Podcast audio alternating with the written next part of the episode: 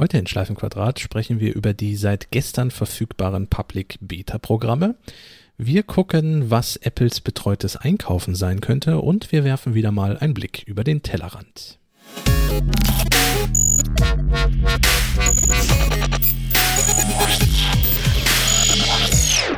Herzlich willkommen zu einer neuen Episode von Schleifenquadrat, Ausgabe Nummer 67. Heute mit Sven Maller, hallo. Kasper von Alberten, hi. Thomas Raukamp, wie geht's? Uns geht's ganz gut. Wie geht's dir? Du warst länger nicht dabei. Es war ein allgemeines Wie geht's, also an die Hörerschaft. danke, danke, mir geht's ganz gut. Rhetorisches. Außer, dass ich, ja. dass ich gerade übersteuere, wie ich auf meiner Anzeige sehe, aber sonst geht's mir, glaube ich, gut. Sonst ist alles gut. Das fixen wir in der Post, wie wir Profis sagen. Ich habe ein wenig runtergeregelt an meinem Mackie EM USB Mikrofon.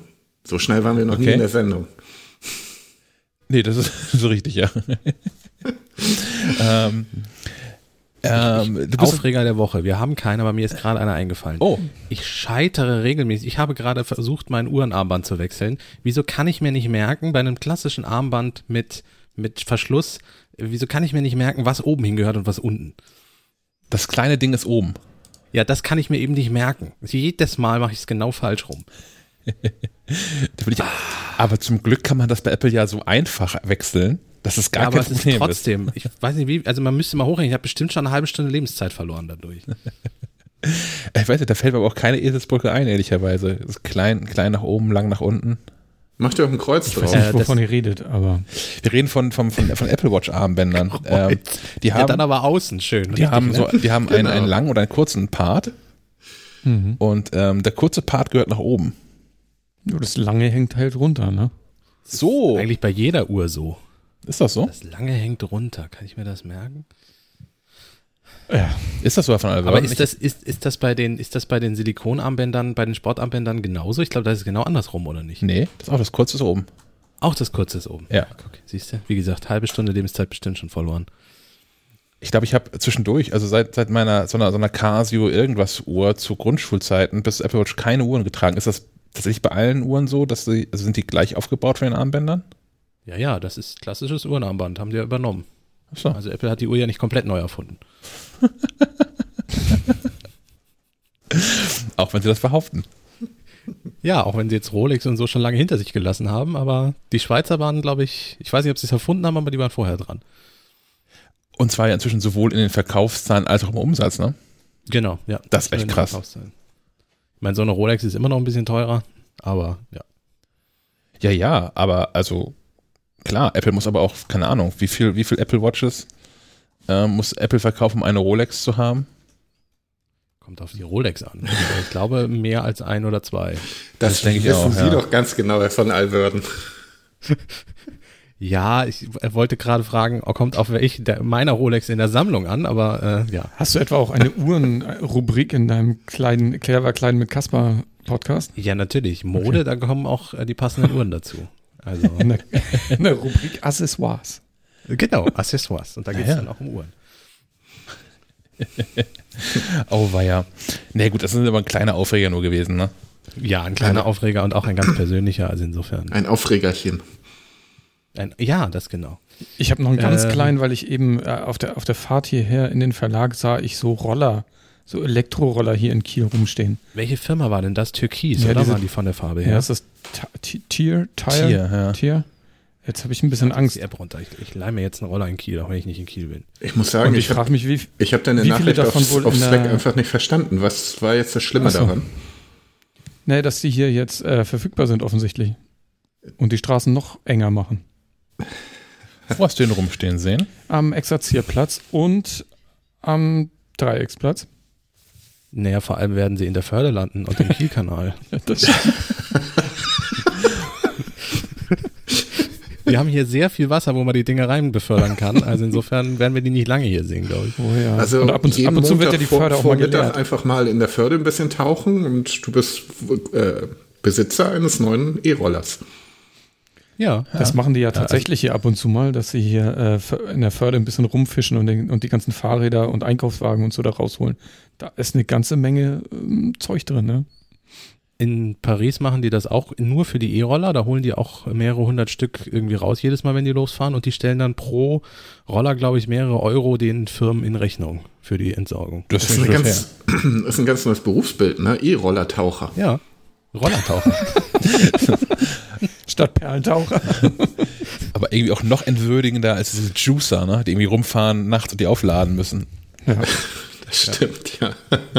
Vielleicht sollten Sie 24 Stunden lang jemanden an der Seine unten, so einen Abstand von einem Kilometer oder so, sollten Sie Leute platzieren. Spart wiederum viel Arbeit, weil dann kannst du das in Echtzeit, wenn so ein Ding reingeschmissen wird, kannst du sofort wieder hochbringen. Also ich dachte, versuchen zu verhindern, dass es reingeschmissen wird. Du meinst nur den Ort feststellen und dann hinterher springen. Ach so, ja, so habe ich jetzt gar nicht gedacht. So, so Baywatch-mäßig. aber, aber, sind das die, die auch nochmal verkauft werden? Also man konnte doch das neulich irgendwie sowohl bei Tier als auch bei den anderen, keine Ahnung wie die hießen, konnte man noch online sich diese Roller kaufen in Gebrauch. Sind das welche, die man, die schon mal hinterher ramponiert waren und jetzt irgendwie refurbished sind? Aber weiß man das? Wisst ihr das?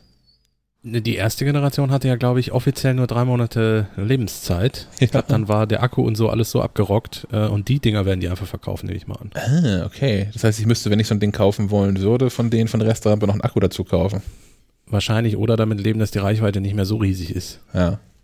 Äh, ich, inzwischen haben die Hersteller auch gesagt, ist die Lebensdauer länger. Ich kann mich aber an keine genaue Zeitangabe erinnern. Aber selbst wenn es sechs Monate sind, ist es ja, äh, ja ich fände es ja nach wie vor nett, so ein Ding zu haben, tatsächlich. In der Tat. Und es setzt sich mittlerweile, ich wohne ja in einer Kleinstadt, es setzt sich mittlerweile in einer Kleinstadt durch. Also ich sehe hier dauernd, wenn ich ähm, aus dem Fenster schaue, sehe ich dauernd Menschen, die Richtung Innenstadt fahren, wenn man hier von Innenstadt reden darf, auf so einem Roller. Hm. Ich hätte es auch tatsächlich gerne so im, ähm, also um es im, im Auto dabei zu haben quasi. Also weil ein, ein, ein Klapprad, wie ich es haben wollen würde, ist mir einfach zu teuer. Also ich würde es dafür zu selten nutzen. Ähm, aber auch wenn ich jetzt mal so aus, aus altem Holz mit, mit dem Auto nach Kiel reinfahre, du kannst ja auch in nirgends parken. Ähm, also so ein bisschen weiter außerhalb zu parken, mit so einem Roller dann in die Innenstadt oder in Hamburg ja genauso. Wenn man da nicht 30 Euro zahlen möchte, um mal vier Stunden zu parken, ein bisschen außerhalb parken, um sich mit so einem Roller zu bewegen. Mit, mit animierter, GIF-animierter Begrüßungsbildschirm hier bei der App. Ja. Ich habe die auch schon genutzt. Es ist, es ist auch ganz geil. Es macht Spaß tatsächlich. Ja, aber der Fahrkomfort ist doch sehr bescheiden, oder nicht? Ja, der hat halt null gefedert, aber das, das kenne ich von meinem Fahrrad. Und ich bin ja Kieler Fahrradwege gewohnt. Ich bin da. Ja, aber ich hatte die ganze Zeit das Gefühl, gleich äh, aber im hohen Bogen von diesen Dingern runterzusegeln. Man weiß ja nun bei meiner Vergangenheit, dass ich fahrradtechnisch auch schon Unfälle baue. Ich glaube, so ein E-Scooter wäre auf Dauer für mich tatsächlich der Tod. Ja, Man muss die aber irgendwie bei der Versicherung auch anmelden oder so. Man kann nicht einfach loslegen, ne? Nee, du musst dich anmelden. Wenn du einen genau, kaufst, ja. Brauchst du ein Versicherungsschild. Ja. Ich muss mich jetzt hier mit meiner Telefonnummer anmelden. Halte ich auch für vernünftig. Da gibt es aber nach wie vor keine App, die das alles ähm, vereint, oder? Nein. Also eine Mobilitäts-App, das wäre mal was, wo ich mir irgendwie dann in derselben verdammten App so ein Car, Car Now, Now Car, Car Sharing, Drive Now ähm, Dings mieten kann und danach so einen Roller oder so. Ich, ich brauche weiterhin 84 Apps, ne? bis Apple mit den App-Clips kommt. Ja, oder wir haben jetzt schon wieder die Millionen-Idee, die wir nicht umsetzen. Genau. Schon wieder. Aber wir haben ja gerade gestern mit, mit App-Entwicklern gesprochen. Vielleicht reichen wir uns auch mal weiter. wir, wir, haben da Menschen an der Hand. Stimmt, ja. Äh, mein Handy weiß nicht mehr, wie man meinen Vornamen schreibt. Auch geil. Baut es ein E ein oder ein K?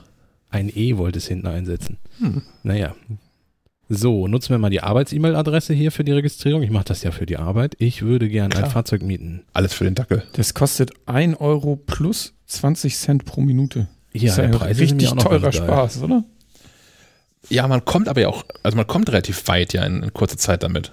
Also in Außer, Abhängigkeit der Ampellage. wenn das Ding glaubt, es wäre nicht mehr im Geschäftsbereich und lässt sich nicht mehr abstellen. Ja, das habe ich auch schon gehabt. Aber nicht mit, mit, nicht mit Tier, sondern mit den anderen, diesen Neongrünen in Berlin. Heim? Ja. Ja. Mit denen hätte ich das schon. Hier, die, die, die Förde ist aber komplett roter Bereich, ne? Da darf man die gar nicht abstellen. Im Wasser? Ach so, ja, das erklärt natürlich einiges. Na gut, äh, das ist auch nur ein kleiner Aufreger. Generell, klar, die haben irgendwie eine Daseins Daseinsberechtigung. Allerdings ist es auf den Straßen schon so voll. Da finde ich ein weiteres Vehikel, was irgendwie un unkontrollierbar ist. Ähm, Nee, wir sollten erstmal irgendwie Fuß, Fußwege und Fahrradwege in den Griff kriegen, bevor wir da irgendwie neue Gefährte drauf lassen. Ich Ja, finde aber auch das- dieses Das Problem sind, wie sind doch klar die Autos und weniger die Genau. Fahrradfahrer und die E-Roller, oder? Nee, genau, aber aktuell müssen die auf dem Fahrradweg fahren. Und wenn es keinen Fahrradweg gibt, wo fahren die? Fahren die auf dem Fußweg. Das heißt, es, die, die, die, ich sag mal, die schwächsten Verkehrsteilnehmer müssen sich untereinander um den kleinen Platz prügeln. Klar, muss man den, den Autos ein bisschen Platz wegnehmen. Meinst du nicht, dass die E-Rollerfahrer auf der Straße fahren würden? Also mache ich als Fahrradfahrer hier auch schon. Also da, wo die Fahrradwege scheiße sind und nicht vorhanden, fahre ich auf der Straße und nicht auf dem Fußweg. Mit dem, boah, weiß ich nicht, ob du dich da in fließenden Verkehr ein, ein ich finde es mit dem Fahrrad schon gefährlich. Kommt Ja, auf ja, die, aber finde ich kommt auf dem Fußweg noch auf, gefährlicher. Auf, ähm, auf die auf, auf die Straße einfach an, ne? Also ich würde jetzt nicht auf so einer Hauptverkehrsstraße, also nicht in Kiel auf dem Knoper Weg oder so, ne? Da würde ich jetzt Da nicht, fährst du aber Fahrrad. Da musst du dann auch mit dem Roller fahren. Ja. Weil du da, weil es da nur einen Schutzstreifen gibt. Farbe auf dem Boden, ja. Ja, nicht mal. Aber an einigen, an einige Meter ist sie doch jetzt auch rot sogar schon die Farbe und nicht mehr nur weiß. Ja, gibt es auch. Die, die sichert ja noch besser, schützt noch besser. Darf die auch nicht in den Schreventeich werfen, habe ich gerade gesehen. Das ist ein bisschen traurig. nichts Am davon. Wochenende würden sich die da aber sammeln. Sag mal, diese rote Farbe. Ne? Ich bin ja so ein schön Wetterradfahrer. Du fährst dabei Wind und Wetter, Sven. Mhm. Ist, ist das wenigstens so schön, schön rote Farbe, die bei Regen rutschig wird oder ist, hat da jemand mitgedacht? Habe ich Und noch nicht, hab ich noch weg, nicht der ausprobiert. Aber also Fahrbahnmarkierungen allgemein sind ja rutschig. Eben. Ja, wäre natürlich doof, wenn das Rote auch noch mehr rutscht. Ich meine, da hätte man sich ja, also man, es gäbe ja die Option, sich Gedanken zu machen, weil der, Holla, der Holländer hat das ja Grip? gelöst. Ja. Ja. Klar, So, wollen wir mal zum Thema Apple kommen? danke. Bitte gerne. Das war keine Zeit heute. nee. Ähm, die Public Betas sind da und ähm, deswegen drängelt Kasper auch so. Ähm, denn Kasper hat da einen, einen unfassbar umfangreichen und wirklich guten Artikel zu veröffentlicht gestern Abend schon. Ist aber ein Plusartikel. Nicht, dass die Leute jetzt auf die Webseite stürmen und kein Plusmitglied sind und dann enttäuscht sind. Ne? Deswegen kannst du ja hier vielleicht ein bisschen die wichtigsten Facts einmal. Ähm, vorlesen. Backup, ähm, Backup und Backup sind die drei wichtigsten Punkte. Hm. Damit ist im Grunde alles gesagt. Ja, aber unsere Hörer machen das ja. Also, außer der eine von neulich, aber Ja, also Backup klar, ähm, dann bei WatchOS und tvOS ein bisschen aufpassen, weil das schwieriger ist, beziehungsweise fast unmöglich, davon wieder runterzukommen vom Beta-Programm. Man muss bei WatchOS nämlich zum Beispiel in den Apple Store laufen und da einmal die Bitte sagen, damit die das machen. Ähm, und iOS 14 hat noch den großen Haken, dass die Corona-Warn-App damit nicht funktioniert, weil die Corona Tracing API, also die Entwicklerschnittstelle von Apple, dort zwar hinterlegt ist, aber scheinbar noch nicht funktioniert, weil die App nämlich immer sagt, in deiner Region ist Corona Tracing nicht verfügbar. Und damit kann die Corona Warn App nicht eingerichtet und nicht genutzt werden. Also auch das idealerweise nicht auf dem täglichen Alltagsprivatgerät installieren. Ähm, iPadOS habe ich täglich schon im Einsatz. Gibt Mhm. einige Bugs, aber funktioniert schon relativ stabil. Ich bin aber arbeitstechnisch auf das iPad auch nicht 100% angewiesen. Ich kann auch mit dem Mac arbeiten. Und den würde ich zum Beispiel auch noch nicht komplett als äh, auf Big Sur updaten äh, und damit versuchen arbeiten zu wollen, ohne zumindest ein Backup zu haben. Also ich werde in einer der späteren Betas wahrscheinlich tatsächlich den Schritt mal wagen und auch auf meinem Arbeitsgerät Big Sur installieren, aber immer noch mit einem Backup in der Hinterhand. Ich kann Zur auch mit dem. Mac arbeiten. Das gefällt mir, der Satz. Ja, ist gut, ne? So, So weit ist es gekommen. Ausnahmsweise nehme ich den manchmal. ich, ich war da gestern Abend kurz versucht. Ich habe gestern, ähm, ich hatte gestern so ein, naja, sowas ähnliches wie einen halben Tag frei und habe ähm, entschieden, mal mein Mac komplett, mein MacBook mal komplett neu aufzusetzen. Das ist ja immer durch, durch, durch mehrere Beta-Zyklen dann durch und hinreichend verhunzt und Dinge klappt nicht mehr so richtig. Und ich habe hier auch schon häufig gejammert und dachte, ja, okay, wenn du es neu, neu aufsetzt, vielleicht ruckelt das ja nochmal irgendwas mit Bluetooth zurecht. Spoiler, nein, hat's nicht getan. Oh, ist immer noch, Bluetooth ist immer noch scheiße. Ähm, naja, ähm, und während ich dann, dann mein, mein Mac so da gelöscht habe, äh, veröffentlichte Apple die Public Beta von, von allem. Und ich habe ich hab eine Viertelstunde davor gesessen und überlegt, ob ich das jetzt mache oder nicht, ob ich nicht doch einfach jetzt wieder voll ins Beta-Programm einsteige und auf dem, dem Produktivgerät blank mit Big Sur starte, habe ich dann nicht gemacht. ist wahrscheinlich auch noch die bessere Entscheidung gewesen. Das denke ich auch. Ähm, ja, und sonst kann man das ja inzwischen ausprobieren, aber da auch idealerweise noch den Hinweis, macht es über den offiziellen Public Beta Weg von Apple, also auf beta.apple.com einmal gehen, sich dort mit der Apple ID anmelden und dann dort den Schritten folgen. Es gibt im Internet nämlich auch diese IPSW-Dateien, wo man dann ohne Registrierung quasi das komplette Betriebssystem einmal runterladen und installieren kann. Da muss man aber zum einen wissen, was man tut und zum anderen kann man nicht wirklich nachprüfen, was man sich da installiert. Hm. Also nicht, dass dann da jemand Schadsoftware reingeschummelt hat. Ähm, deswegen das idealerweise nicht machen, sondern den offiziellen Weg gehen. Dann kommt das Update auch over the air. Also man muss dann nicht wie früher irgendwie am Mac anschließen und in Wiederherstellungsmodus und so. Das geht alles einfach über die Software-Updates in den Systemeinstellungen. Zumal ja auch, also anders als bei dem Developer-Programm, Beta-Programm, ähm, die Public Betas kostenfrei sind. Also man muss nicht Mitglied irgendwo werden und erst diese Entwicklergebühr von 100 Euro im, im Jahr zahlen, um die laden zu können. Es spricht also gar nichts dagegen, das einfach zu machen, wenn man, wenn man die Betas partout installieren möchte. Jupp.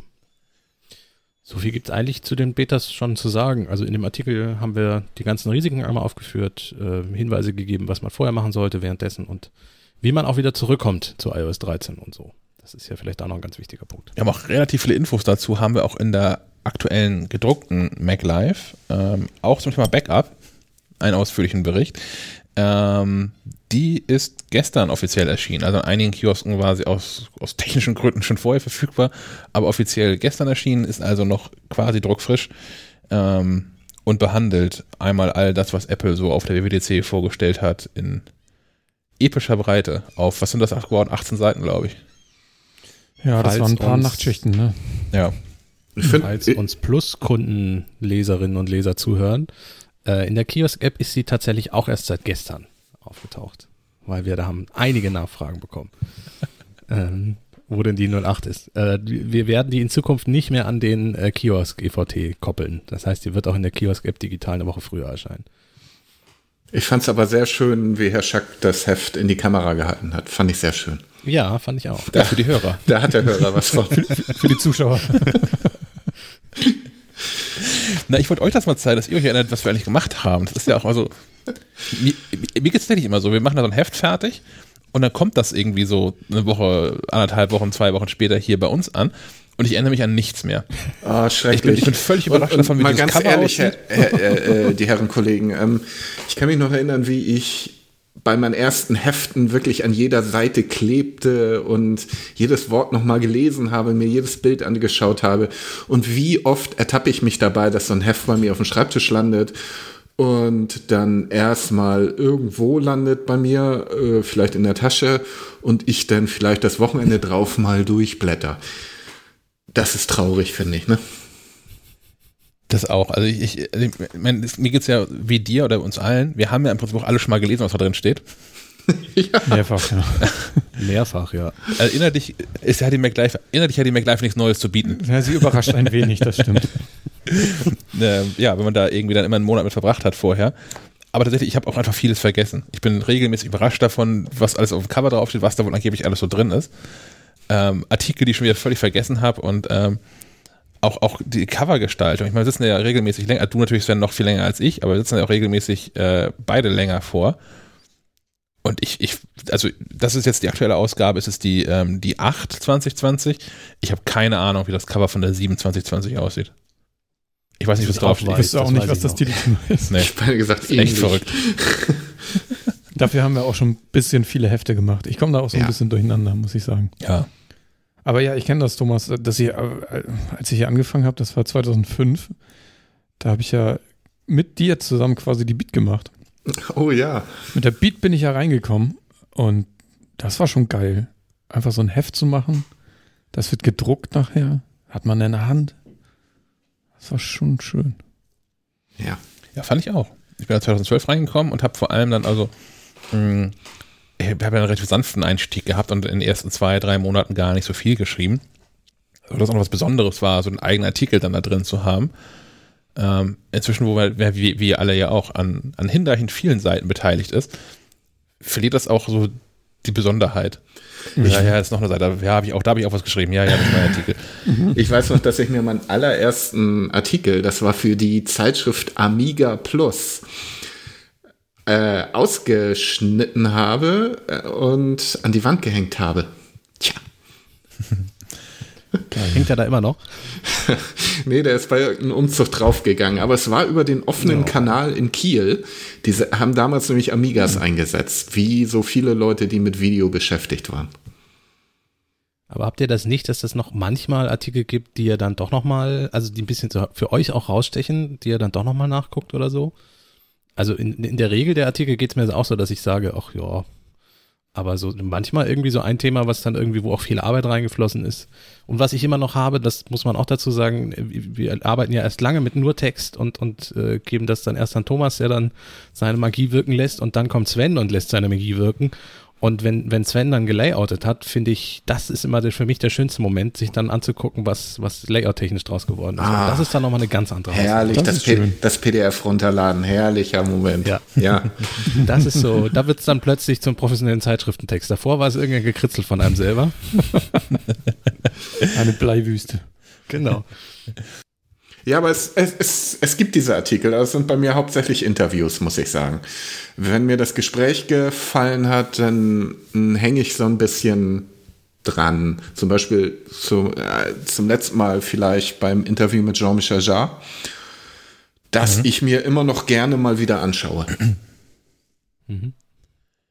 Ich habe die jeweils ersten Hefte aufbewahrt. Also ich habe zu Hause habe ich die ähm, äh, die äh, iPhone iPad Live, das müsste die 4 2012 sein. Das ist der, der erste Artikel von mir, der in irgendeiner Mac Live Publikation erschienen ist. Ich habe vorher vor allem für für verschiedene Blogs geschrieben und so, also nichts gedrucktes. Ähm, dann die darauf folgende Mac Live, weil das die erste ist, in der ein Artikel von mir drin stand. Dann habe ich noch die erste ähm, App Store, hieß die Bibel? Ja, doch, App Store Bibel. Oder Ja. wir hatten auch mal eins, das hieß nur Apps. Ja, das war vor meiner Zeit. Das war dieses, dieses in diesem A5 gekippten Format, glaube Ja, ich, das war ungefähr. App Store Bibel. Ja. Die habe ich nämlich, das erste Heft, für das ich hier verantwortlich war. Da habe ich auch die erste Ausgabe von. Ich habe alle Ausgaben vom Craft Beer Magazin noch. Alle acht. Ja, acht. ähm, und ich habe die erste MacLive, ähm, als ich hier dann als, als Chefredakteur angetreten bin. Die habe ich auch noch. Sehr gut. Ich habe auch hab- früher gesammelt, aber als dann das erste Expedit voll war, habe ich aufgehört damit. Weil das einfach, das ist so viel. Das hätte auch Ich habe niemand, die damit hätte niemand MacLive von umziehen mir wollen. nicht, aber meine Mutter hat sie. Ach, wie süß. Die hat sie sich gekauft und gesammelt. Sehr cool. Ach, die war das. Super. Ja, genau, die war die eine Käuferin. Das haben meine Eltern am Anfang auch gemacht. Das, das hat recht schnell nachgelassen. Weil nicht ihre Themen sind. Nee, nee, die erste Ausgabe ist da, aber das war's dann auch. Ganz genau. Meine Eltern haben auch immer gesagt, ja, ich verstehe kein Wort, aber hast du bestimmt gut gemacht, mein Junge. Ach, naja. Hm. Kann man vielleicht auch keinem vorwerfen, wenn man sich in so eine Nische begibt. Apropos Heft und apropos Nische. Ähm, Ich habe ein Heft gemacht und für eine Nische. Und es ist nicht die MacLive? Das ist total, ja, ein Und sehr auch- eleganter Einwurf. Und auch nicht die Amiga Plus. also so nischig ist es auch nicht. ähm, ich habe einen Chromebook Guide gemacht. Ähm, Nomen est Omen über das Chromebook. Und zwar arbeite ich seit vier Jahren sehr viel mit, mit dem Chromebook, der Gerätesparte Chromebook. Habe irgendwie 2016 mit einem HP Chromebook 14 angefangen, das einen so schlechten Bildschirm ähm, hat oder hatte. Das habe ich auch noch hier, aber es hat ja auch keinen Zweck, wenn ich es jetzt in die Kamera halte. Der Bildschirm war so schlecht, dass wirklich meine Augen getränt und irgendwann geblutet haben. aber das Konzept muss mich irgendwie so überzeugt haben, dass ich trotzdem dran geblieben bin, mir kurz darauf ein Acer Chromebook 14 gekauft habe, was so ein bisschen aussah wie ein MacBook Air. Das habe ich auch ein paar Mal mit im Büro gehabt. Und dann irgendwann umgestiegen bin auf das Google Pixelbook, was immer noch äh, der König der Chromebooks ist. Das leider aber in Deutschland nicht erhältlich ist. Äh, völlig egal, ich habe ein, ein Heft gemacht, ein Magazin bei Falke Media auch wieder. Als kleiner Ableger, einmaliger, hoffentlich nicht einmaliger Ableger von MacLive. Und das Ganze heißt der Chromebook Guide, äh, hat 100 Seiten und führt in die Vorzüge, in die Geräte, in die vorhandenen Geräte in Deutschland, ja, und in die Anwendung des Chromebook ein. Mhm. Nun sind wir ja ein, ein Apple-Podcast. Magst du einmal unseren Hörerinnen und Hörern und auch mir erklären, was so ein Chromebook überhaupt ist? Ein Chromebook ist eine Gerätesparte, kann man sagen. Ähm, es ist nicht so, dass es nur ein Hersteller ist, also wie bei Apple. Also es gibt nicht nur Google als Hersteller von Chromebooks. Google ist der Entwickler des Betriebssystems Chrome OS, was mehr oder minder angefangen hat als ein Linux-Kernel, auf dem ein Chrome-Browser lief und darunter halt eine Hardware hat sich mehr und mehr entwickelt zum voll funktionsfähigen Betriebssystem, das hauptsächlich das Cloud Computing, private und ähm, unternehmerische Cloud Computing ermöglicht. Der Hauptspeicher ist immer noch das Google Drive, also ein Online-Speicher, ähnlich der iCloud. Deshalb sind Chromebooks auch ausgerüstet mit einer relativ kleinen internen SSD, obwohl auch da so langsam die Größe wächst in den letzten Jahren. Aber mit 64 und 128 Gigabyte bist du immer noch gut davor. Mm, es gibt verschiedene Hersteller, namhafte Hersteller, HP, Lenovo, Acer, Asus, Dell, die Chromebooks herstellen. Es gibt ich war ein bisschen überrascht. Ich habe eine Tabelle für dieses Heft ähm, hergestellt. Ich dachte, naja, vielleicht kommst du auf 30, 40 Geräte in Deutschland. Ich weiß nicht, ich habe nachher gar nicht mehr gezählt. Ich weiß nicht, Sven, hast du das im Kopf? Du hast die Tabelle ja leider layouten müssen. Ich glaube, es waren oh, irgendwas bei 60, 70 Geräten oder so. Das war ja. schon ziemlich krass. Mm, nun muss man dazu sagen, dass ich auch sehr, ich äh, sollte das jemals mal gedruckt werden, da sind wir gleich beim nächsten Thema, ähm, sollte ich da vielleicht ein bisschen effizienter arbeiten. Ich habe wirklich, also Hersteller wie HP haben meinetwegen verschiedene, das gleiche Gerät mit verschiedenen Ausstattungen. 4, 8 Gigabyte ähm, Speicher, 64, 180 128 Gigabyte SSD und geben dafür verschiedene äh, Modellbezeichnungen an. Und da ich anfangs naiv war und dachte, naja, es kommt mir eh nicht so viel zusammen und das soll mal ein bisschen nach Masse aussehen, habe ich die einzeln aufgelistet. Das war vielleicht ein bisschen übertrieben. Das äh, sollte ich dann irgendwann mal zusammenfassen. Hattest du das Heft nicht auch mit 50 Seiten geplant oder so? Ich meine da was. Ja, ich habe zwischenzeitlich Sven auf Slack geschrieben. Ich glaube, ich habe mich etwas gehen lassen. Und das habe ich auch getan. Aus 50 Seiten sind 102 Seiten geworden. Ähm, ja.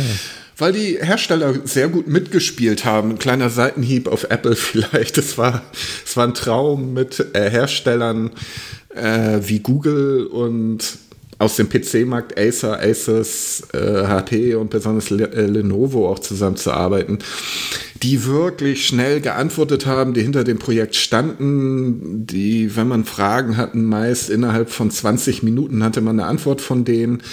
Speziell Google hat sich da sehr ins Zeug gelegt, hat mich nochmal verknüpft mit äh, irgendwelchen Leuten, die bei, für Chrome OS und Chromebooks zuständig sind in den USA, in Mountain View das hat schon wirklich Spaß gemacht. So stellt man sich eigentlich journalistische Arbeit vor und äh, man konnte sich herrlich die Bälle hin und her spielen. Ja, und es ist ein 100-Seiter geworden. Äh, über, also ein Fachmagazin kann man im Prinzip sagen, mit allem drum und dran zum, zum Thema Chromebooks, sowohl Hardware-Tests von verschiedenen, wirklich auch top aktuellen Geräten. Ähm, mhm. Zum Beispiel ein Gerät, das ist das, ich muss mich auch konzentrieren, ich verwechsel immer Acer und Asus äh, Acer Spin 713. Das wurde an einem, ich glaube, Dienstag letzter Woche oder vor zwei Wochen, ich weiß nicht mehr genau, auf der Acer Keynote, die einen Tag später als die Apple Keynote war und naturgemäß etwas weniger Aufsehen erregt. Ich habe auch noch nie so eine quirky, freaky Keynote gesehen. Die Acer stellt ja auch diese ganzen Gaming-PCs her, die einfach schrecklich aussehen. Und ähm, 20 Minuten von den, von den 30 Minuten haben wir auch darüber gesprochen und das war wirklich merkwürdig, aber egal. Ähm, da haben sie unter anderem noch ein neues Chromebook, ein Premium Chromebook für 800 Euro vorgestellt, mit auf Basis einer Intel i10 Generation, also zehnte Generation, alles tippitoppi aktuell. Das war am Dienstag und am Freitag habe ich, glaube ich, das Gerät auf dem Tisch gehabt. Hm, noch mit amerikanischer Tastatur und so weiter. Jedenfalls keine taiwanesische Tastatur. Da war ich schon sehr dankbar. Ähm, dann haben wir von Lenovo das Flex 5 drin. Das ist auch ganz, ganz neu. Dann haben wir dieses Lenovo Duet Chromebook. Äh, das ist ein Two-in-One-Rechner. Das sieht gar nicht so sehr nach iPad aus, sieht eher nach einem Microsoft Surface aus. Ein 10 Zoll äh, Tablet mit Chrome OS drauf. Das Besondere daran und warum es, glaube ich, primär auch so viel Aufmerksamkeit erzeugt hat, unter anderem hat der Spiegel darüber geschrieben, ist, dass du einen kompletten Rechner mit Tastatur als Tablet und mit ähm, einer ähm, Hülle aus Kevlar-Textil oder mit Kevlar-Textil verziert bekommst für ab oder ab 330 Euro. Äh, wie teuer ist noch das das Keyboard allein für das iPad Pro. Teurer. Ja, das ist aber auch Magic, das darfst du nicht vergessen. ja, stimmt. Magic Pro XXL und nein, das ist natürlich auch kein Vergleich, gebe ich gerne zu. Aber es, ähm, es, du bekommst schon ein tolles Komplettpaket da. Das ist alles im Heft intensiv getestet, weil wir auch nicht auf Seitenzahlen achten mussten, wo, wovon ich dann irgendwann noch sehr viel Gebrauch gemacht habe. Denn, jetzt kommen wir zum Thema, das Heft ist erst einmal nicht im Handel erhältlich. Es gibt es ab welchen Tag haben wir denn heute? Oh, diese Homeoffice-Tage, man weiß nie, welche Arbeitstag ist. Freitag ab morgen. Freitag. Ähm, also gibt es das Heft äh, oder das Magazin. Heft ist immer so papiermäßig. Das Magazin ab morgen bei Readly. Readly ist der, die, die digitale Kiosk-App. Das ist so ein bisschen das Spotify für Zeitschriften, kann man sagen. Die haben irgendwie 4500 Zeitschriften für 9,99 Euro im Monat, Komma, aber der erste Monat ist ähnlich wie bei Spotify oder Apple Music oder sonst wo mm, oder Netflix ist kostenfrei. Das heißt, man kann sich einen Monat, kann sich registrieren als Nutzer, kann einen Monat lang auf das komplette Angebot von Readly zugreifen, unter anderem auf den Chromebook Guide und die Mac Live und alles. Nein, nein, nur auf den Chromebook Guide. Man hat, kann einen Monat lang den Chromebook Guide von vorne nach hinten durchlesen. Jedes Wort. Möglichst, möglichst viel Zeit da drin verbringen, nebenbei ja. nochmal in die Mac Live gucken. Genau. genau. genau. Ähm, und äh, die ganzen 4500 anderen Zeitschriften von bis ähm, durchgucken. Und der Chromebook Guide wird erstmal exklusiv da veröffentlicht, wie viele andere unserer Sonderhefte von der MacLife auch. Apple Watch Guide, glaube ich, auch und solche Geschichten. Ja. Also es, ihr, mhm. wenn ihr es noch nicht ausprobiert habt, ihr findet da viele Magazine und Sonderhefte von uns, die es so nicht am Kiosk gibt, die ihr vielleicht noch gar nicht bemerkt habt. Und ja, und dann schauen wir mal, wie der Chromebook Guide läuft. Das Thema Chromebooks ist auch, es war lange nur ein amerikanisches Thema ähm, vor vier Jahren, als ich damit angefangen habe, haben mich viele Leute äh, komplett verständnislos angeguckt, weil sie noch nie was von Chromebook gehört haben, was das wohl ist. Das hat sich in den letzten drei, vier Jahren geändert.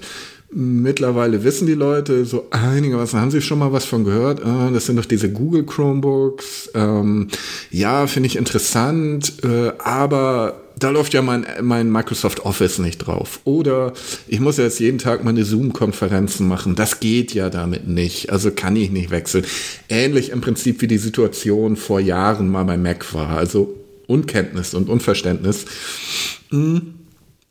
Und da greifen wir das im Prinzip auf. Ähm, wie mir einige Hersteller gesagt haben, sind mittlerweile durch den Rückzug ins Homeoffice äh, sind ja die Laptop-Verkäufe zum ersten Mal seit Jahren wieder nach oben gegangen. Das Chromebook äh, ist da auch in Deutschland regelmäßig bei Herstellern unter den Top 5.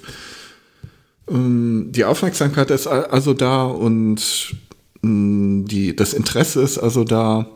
Und wir, und wir holen die Leute so ein bisschen ab bei diesen äh, Fragen, wie setze ich denn Microsoft Office? Kann ich Microsoft Office auf dem Chromebook einsetzen? Wie funktioniert das? laufen Dinge wie Zoom, ähm, solche Geschichten. Ne? Wie bearbeite ich meine Fotos und so weiter. Da holen wir die ein bisschen ab und sorgen für Klarheit. Wir sprechen klare Empfehlungen aus, ob ein, die Chromebooks, die wir getestet haben, ob die eher für den privaten Bereich und im Homeoffice, für den Business-Bereich oder auch für Schulen ähm, eher zu empfehlen sind, weil Chromebooks sind besonders für Schulen sehr interessant, traditionell. Wir haben auch ein Interview mit einer kleiner Schweiz, kleinen Schweizer Schule aus Kallern ähm, drin von einer Schule, also die komplett Chromebooks einsetzt. Ja, ich denke, uns ist da ein ganz rundes Paket gelungen, wo es sich auch mal lohnt, einen Monat Readly für immer abzuschließen und dann zu entscheiden, ob man vielleicht dabei bleibt oder nach einem Monat das Abo wieder auflöst. Keine Ahnung. Ähm, ja, aber ich würde mich natürlich freuen, wenn, wenn bei Readly ordentlich reingeschaut wird. Denn wenn es bei Readly, wir wissen alle nicht, wie es läuft. Selbst Hersteller und so wissen nicht, wie sich das entwickelt mit Chromebooks in Deutschland. Das war lange eine Nische, jetzt ist es nicht mehr eine Nische, ist, groß, ist größer geworden, aber man weiß nicht, tja, wie ist die Reaktion darauf? Deshalb testen wir es auch erstmal bei Readly, wenn es da sehr gut läuft. Dann wurde schon angedeutet, dass es dann auch in den Druck gehen kann. Aber tja, wird sich zeigen. Ich bin sehr, sehr gespannt. Wieso, wieso ist denn der eigentliche Entwickler dieser ganzen Chromebook-Geschichte in Deutschland immer noch nicht auf dem Markt? Google. Also Google. ja. ähm, diese Frage habe ich Google auch gestellt. Google. Und gab es eine Antwort? Äh, Google, ja, man, also man hat ein bisschen rumgeraten ähm, äh, oder wollte vielleicht auch nicht ganz rausrücken. Ähm, es ist so, dass Google ja im, hauptsächlich im Premium-Markt herstellt. Also so ein Pixelbook kostet ab 1000 US-Dollar aufwärts. Dieser Markt war einfach in Deutschland bisher nicht vorhanden. Ähm, in Deutschland, wenn überhaupt Chromebooks verkauft wurden, wurden, wurden die hauptsächlich wahrgenommen als Billiggeräte ähm, und auch in dem Sektor hauptsächlich verkauft. Acer verkauft traditionell zum Beispiel schon lange sehr gut Chromebooks aber hauptsächlich im schulischen Bereich oder bei Unternehmen, die irgendwie Außendienstmitarbeiter ausrüsten wollen und nicht für jedes Gerät 1000 Euro ausgeben wollen oder so. Mm, und das war übrigens auch lange in den USA so. In den USA ist mittlerweile aber die Verbreitung so groß. 60 Prozent der verkauften Laptops da sind Chromebooks. Ähm, dass mittlerweile sich auch eine gesunde Mittelklasse etabliert hat und auch eine Premium-Klasse mit Geräten von deutlich über 1000 US-Dollar. Und die bedient Google mit eigenen Geräten. Und ähm, Google macht es ja auch im Smartphone-Markt so, dass man keine billig Android-Smartphones anbietet, schon, sondern schon höherpreisige Geräte, um zu sagen, okay, so sieht das optimale Android-Smartphone aus und nicht irgendwie wieder Billigheimer von Aldi oder was weiß ich was. Und so macht man es im, Prinzip auch mit dem Chromebook-Markt. Ähm, man bietet Geräte an, die von der Technik her durchaus bei, mit dem Mac ebenbürtig sind. Und die haben auch die haben auch ja, die haben auch ein entsprechendes Preisschild. Da gibt es das Pixelbook, das Pixelbook Go und das Pixel Slate. Das ist ein Tablet. Und dafür war in Deutschland bisher der Markt nicht da.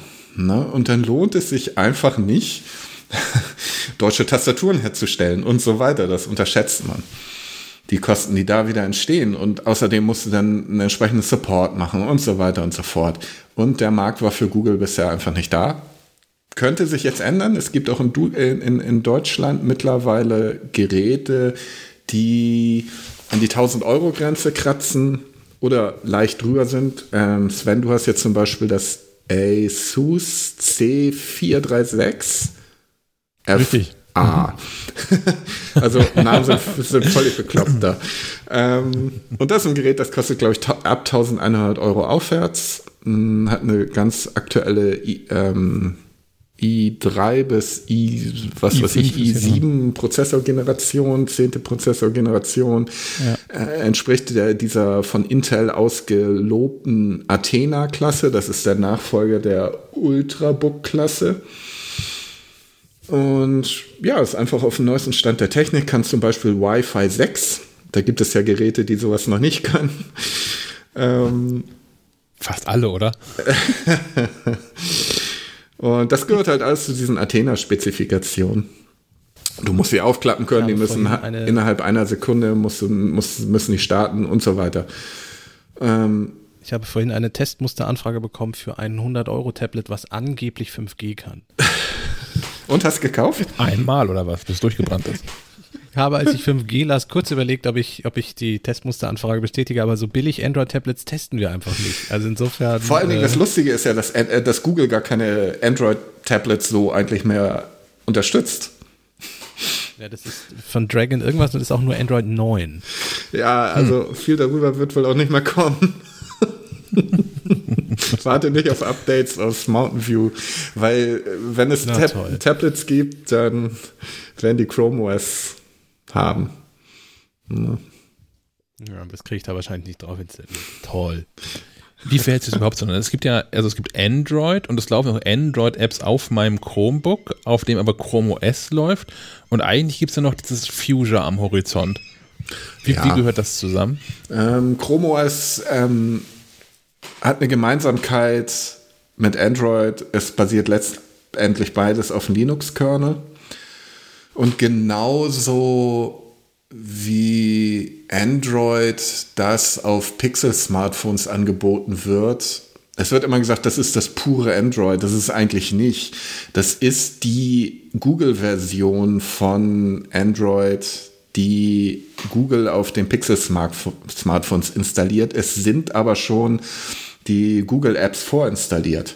Das ist auf den reinen, puren Android nicht der Fall, obwohl natürlich dieses Android, das Google installiert, auf den Pixel-Smartphones relativ pur ist.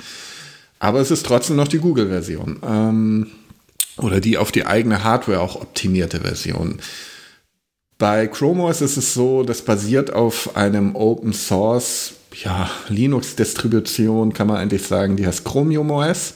Und Chrome OS ist das, was Google optimiert für, für die eigene Hardware und die Lizenznehmer. Das nennen sie Chrome OS.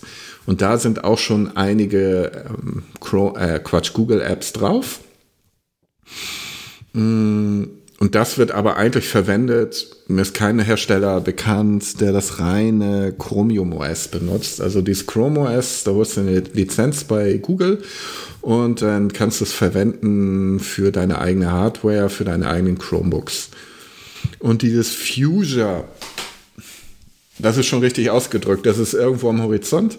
Das weiß keiner. Es weiß auch selbst Google nicht, ob sie das jemals so in der Form veröffentlichen, wie sie es vorgestellt haben. Sie haben ja mal eine Vorabversion veröffentlicht für Entwickler.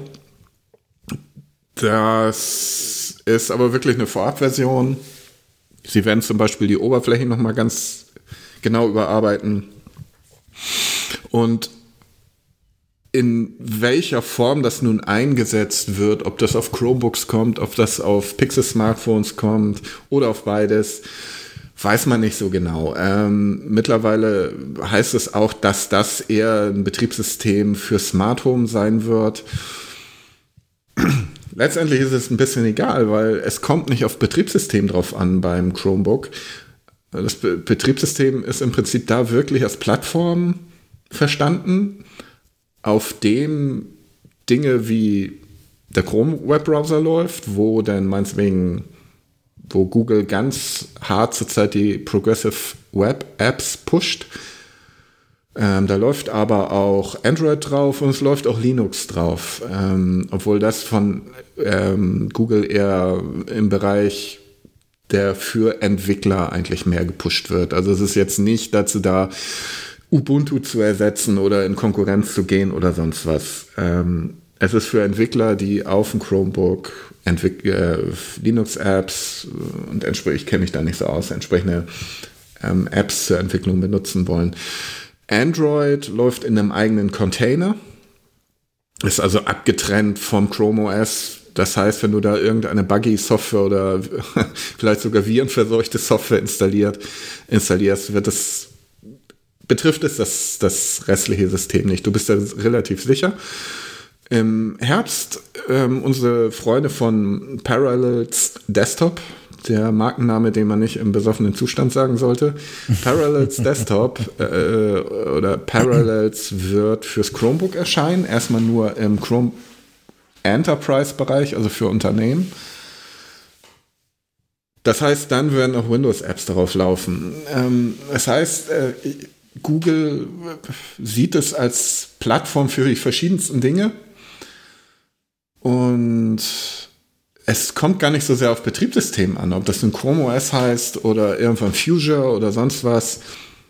Es ist im Prinzip egal. Ich glaube, das ist die gemeinsame DNA ist, es kommt auf die Lösung drauf an. Es kommt nicht mehr wie bei Windows oder bei macOS auf, die, aus dieses, auf dieses relativ abgeschottete Betriebssystem an, sondern im Vordergrund stehen die Lösungen. Und wa was nun am Ende darunter läuft, ist relativ ähm, egal. So viel Entwicklungsarbeit, wie zurzeit allerdings Google ins Chrome OS steckt, durch die vielleicht auch für Google überraschenden Erfolge von Chrome OS, ähm, vermute ich, dass wir damit noch sehr lange beschäftigt sein werden. Also ich sehe jetzt nicht äh, nächstes Jahr irgendeinen Wechsel zu Fusion oder sonst was. Hm. Ich habe mal letzten Sendung ja schon, was ich so von, von dem Chromebook, was ich ähm, benutzt habe, halte, dass man also im Wesentlichen, dass man halt schon merkt, dass nicht alles so aus einem Guss kommt, wie es bei, bei, ähm, bei mhm. Apple ist, weil es halt viele verschiedene Apps gibt, die häufig auch die Anwendung dann in Anführungszeichen nur die sind, die äh, vom, vom Smartphone oder vom Tablet übernommen worden sind. Ähm, dass ich damit aber schon große Teile meines Alltags bestreiten könnte, wenn ich nicht zufällig Chefredakteur eines Apple-Magazins wäre und man da ja schon so den einen oder anderen Vorteil genießt, wenn man auch Apple-Hardware benutzt. Ähm, zumal für mich der Wechsel schwierig wäre ähm, weil ich halt privat alles Mögliche sonst in der iCloud habe und so. Mhm. Aber ähm, Sven hat jetzt auch ein paar Tage mit so mit dem, mit dem Asus-Dings verbracht. Was sind denn so deine Eindrücke? Ja, aber nicht, ich kann es halt nicht produktiv nutzen, weil ich äh, auf InDesign angewiesen bin oder Photoshop. Ähm, ich muss mich ganz fies umgewöhnen an diese Browser-Geschichte. Also ich arbeite ja viel lokal beziehungsweise im Redaktionssystem und hand, hand, hantiere da halt viel mit Daten und, und weiß auch, wo die sind und so. Das ist natürlich bei so einem Chromebook eigentlich egal, weil du packst sie da in dieses, ins Google Drive und darüber läuft die Verwaltung. Das ist, da muss ich mich krass umgewöhnen. Ähm, dann auch, wie du schon sagtest, äh, irritiert mich das ein bisschen, dass es verschiedene Apps gibt. Also Android-Apps, Chrome OS-Apps. Äh, in, in dem Store sehen die Icons auch alle anders aus. Mal sind sie angepasst, mal nicht. Das irritiert mich. Das sind nur Sachen, die mich irritieren. Das ist, ist alles eine Gewohnheitssache. Man kann damit super arbeiten. Wenn man Text, äh, Text macht oder Online-Geschichten macht. Ähm, ja, das ist mir so äh, am meisten aufgefallen. Ein bisschen gewöhnungsbedürftig ist auch die, die Hardware. Das Trackpad hat so zwei, zwei Ansprechpunkte, sag ich mal. Aber sonst ist es ein, ein verrücktes Gerät. Und das, das Verrückteste ist, wenn man den Bildschirm dann mal einfach umklappt, ne? Vom ersten Mal hat man noch ein bisschen Angst. dass man von seinem MacBook nicht muss. Man darf sich nicht zu so sehr dran gewöhnen, damit man es beim MacBook nicht irgendwann aufmacht. das haben die ähm, alle die Chromebooks, oder? Bitte? Kannst du ja machen. Es ist halt nur einmal so, ne? Nee. ja, ja. Also es ist nicht so, dass jedes Chromebook ein Convertible ist, aber in den letzten zwei Jahren würde ich sagen, ist das das präferierte Format für Chromebooks. Ist, glaube ich, ich kenne mich da nicht so aus, ist, glaube ich, auch im Windows-Bereich ähm, seit Windows 10 nicht mehr ganz so selten, oder? Ich habe das häufiger gesehen, auf jeden Fall inzwischen schon, mhm. ja. Und zu den Android-Apps kann man sagen, also ich verwende Android-Apps gar nicht so viel, wie man vielleicht meint. Ähm, von vielen Leuten wird das immer so propagiert wie, ach, das ist jetzt die Rettung, endlich gibt's mal vernünftige Apps auf dem Chromebook.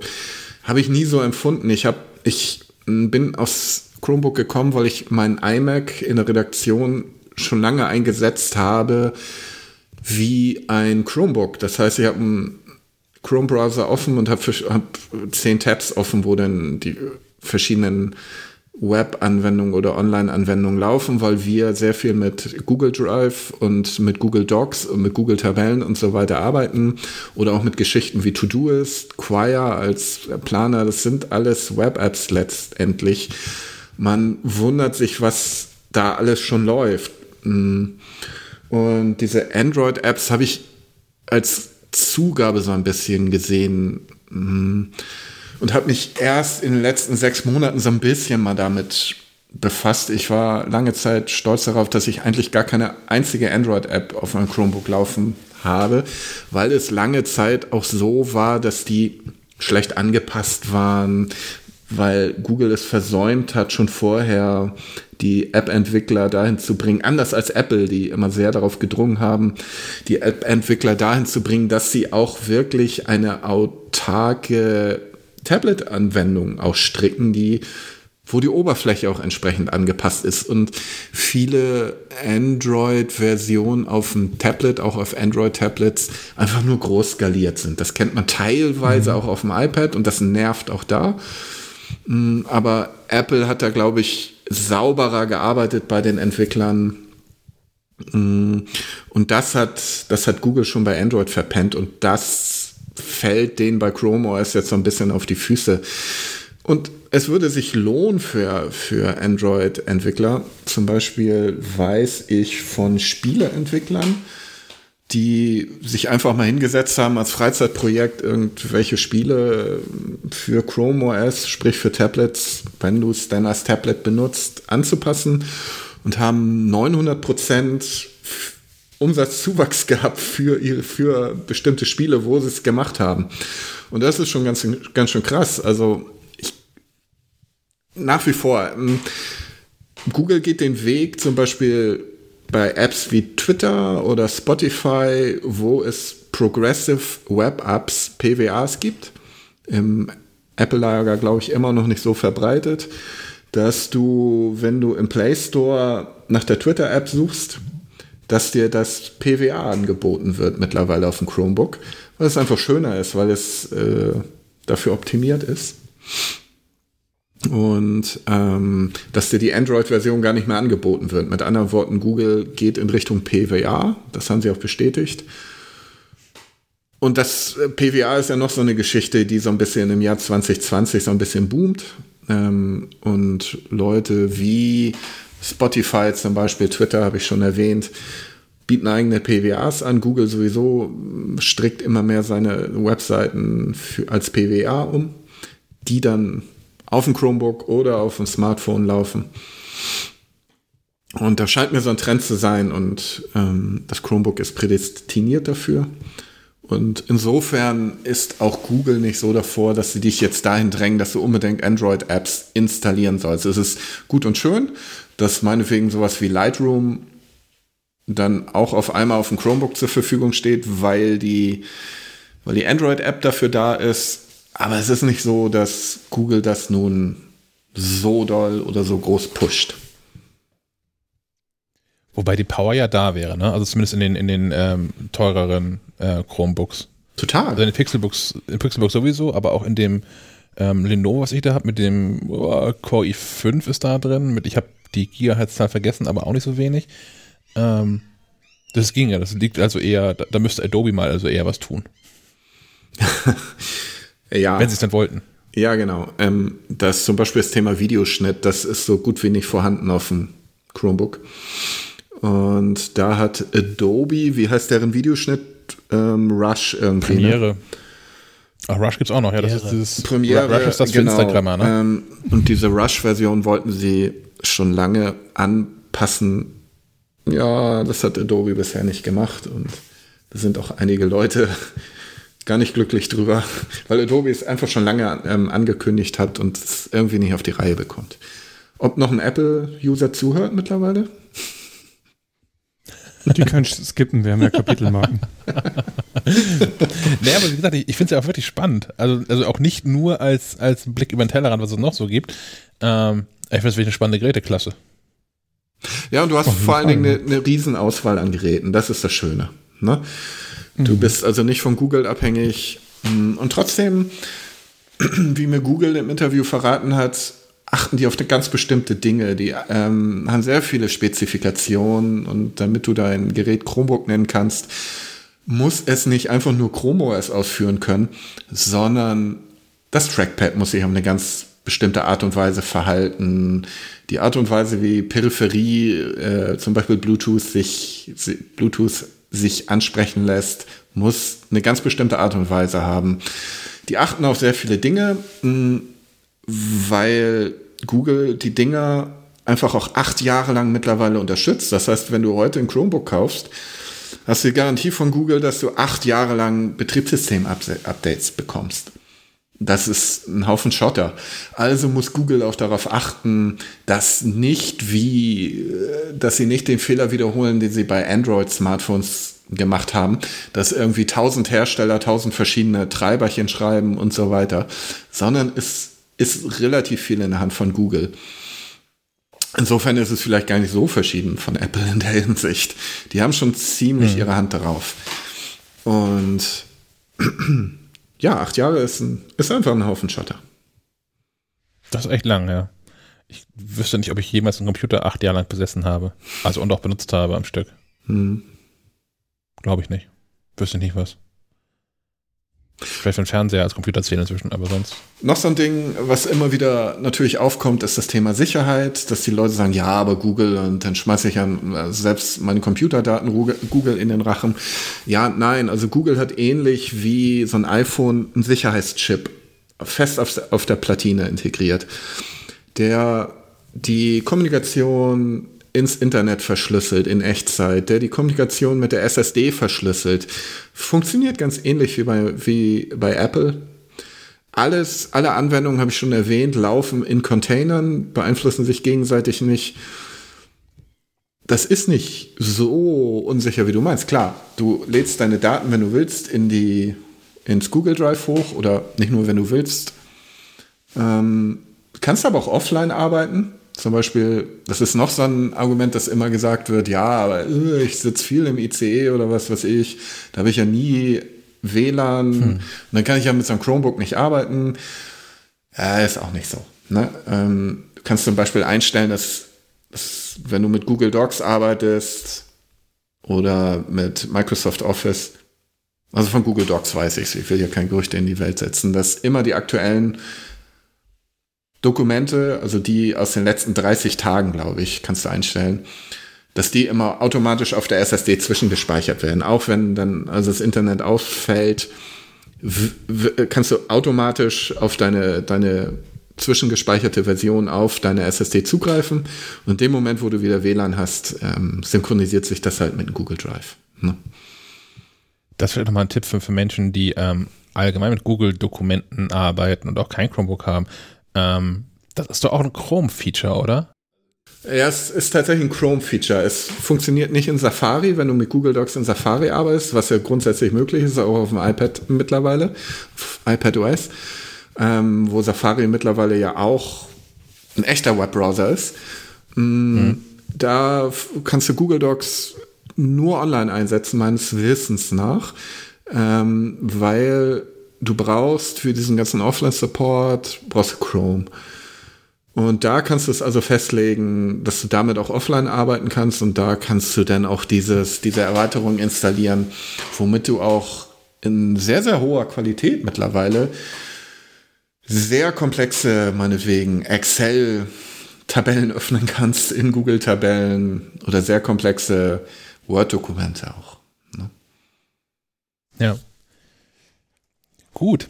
Haben wir noch was vergessen zum Chromebook Guide, außer das nochmal zu erwähnen, dass Menschen das gefälligst lesen sollen bei Readly? Ja, ich würde mich einfach freuen. Ich habe fünf Wochen Arbeit reingesteckt und habe sechs Tage die Woche daran gearbeitet, von morgens bis abends.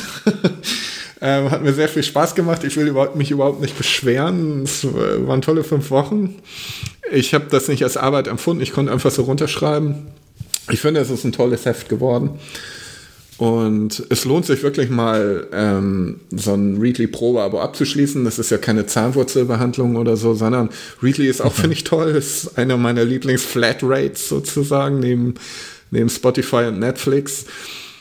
Ähm, ja, es, also ich würde mich freuen, wenn es gelesen wird und ich freue mich auch über Feedback. Es gibt mittlerweile auch einen experimentellen Blog, der daraus entstehen soll und der heißt cr48.de, cr48.de, cr48.de.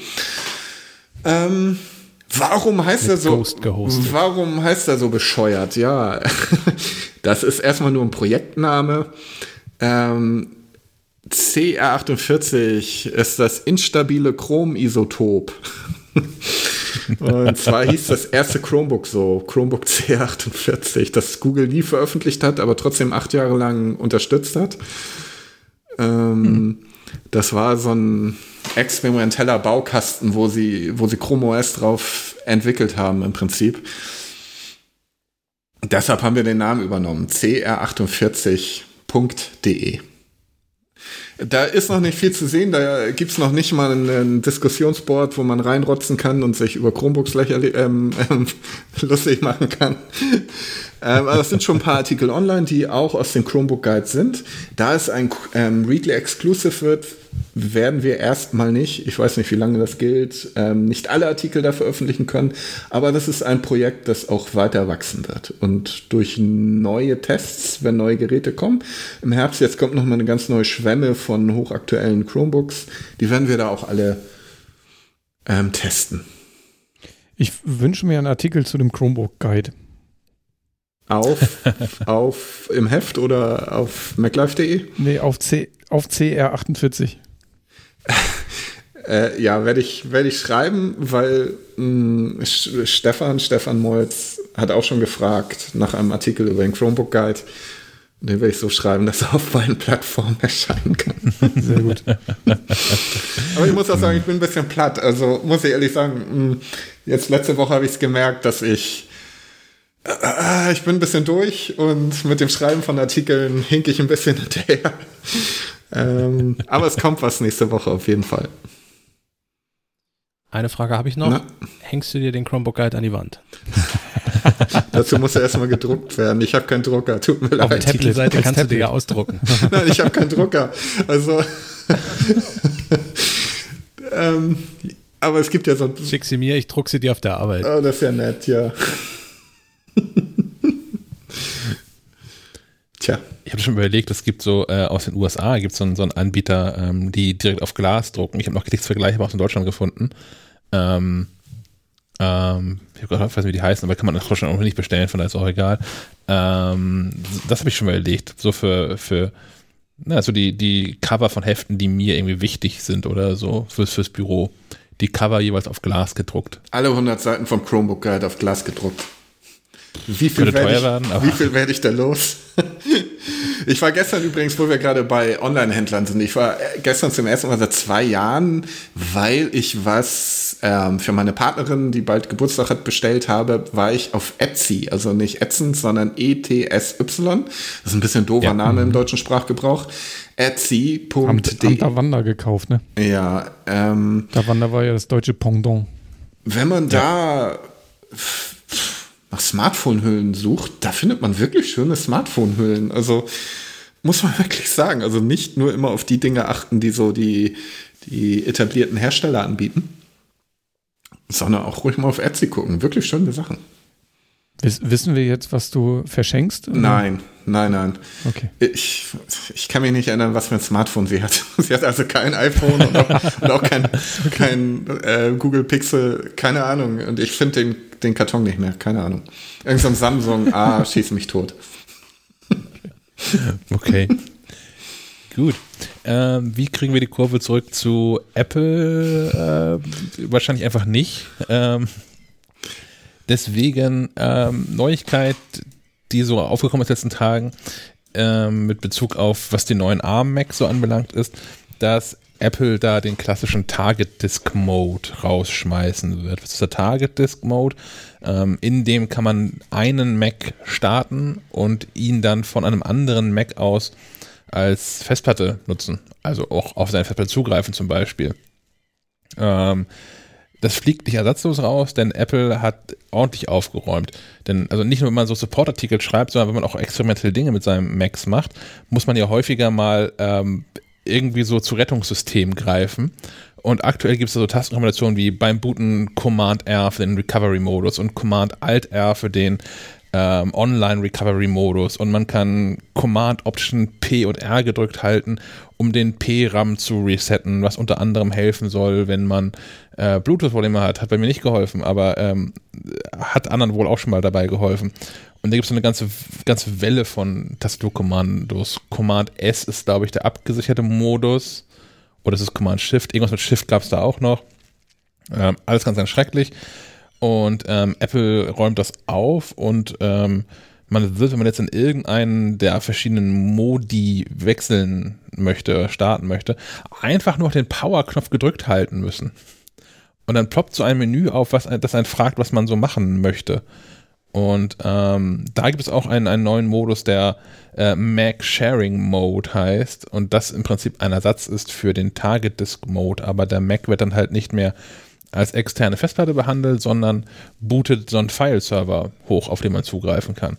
Das ist irritierenderweise ähm, SMB, also ist es aktuell, in der aktuellen Beta-Version.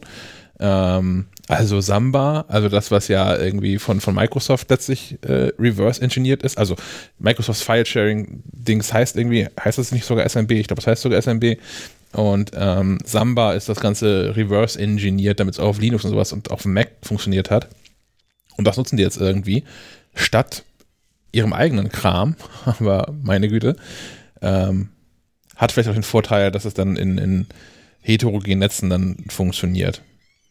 Fand ich aber ganz spannend, dass sie bei sowas auch jetzt irgendwie aufräumen.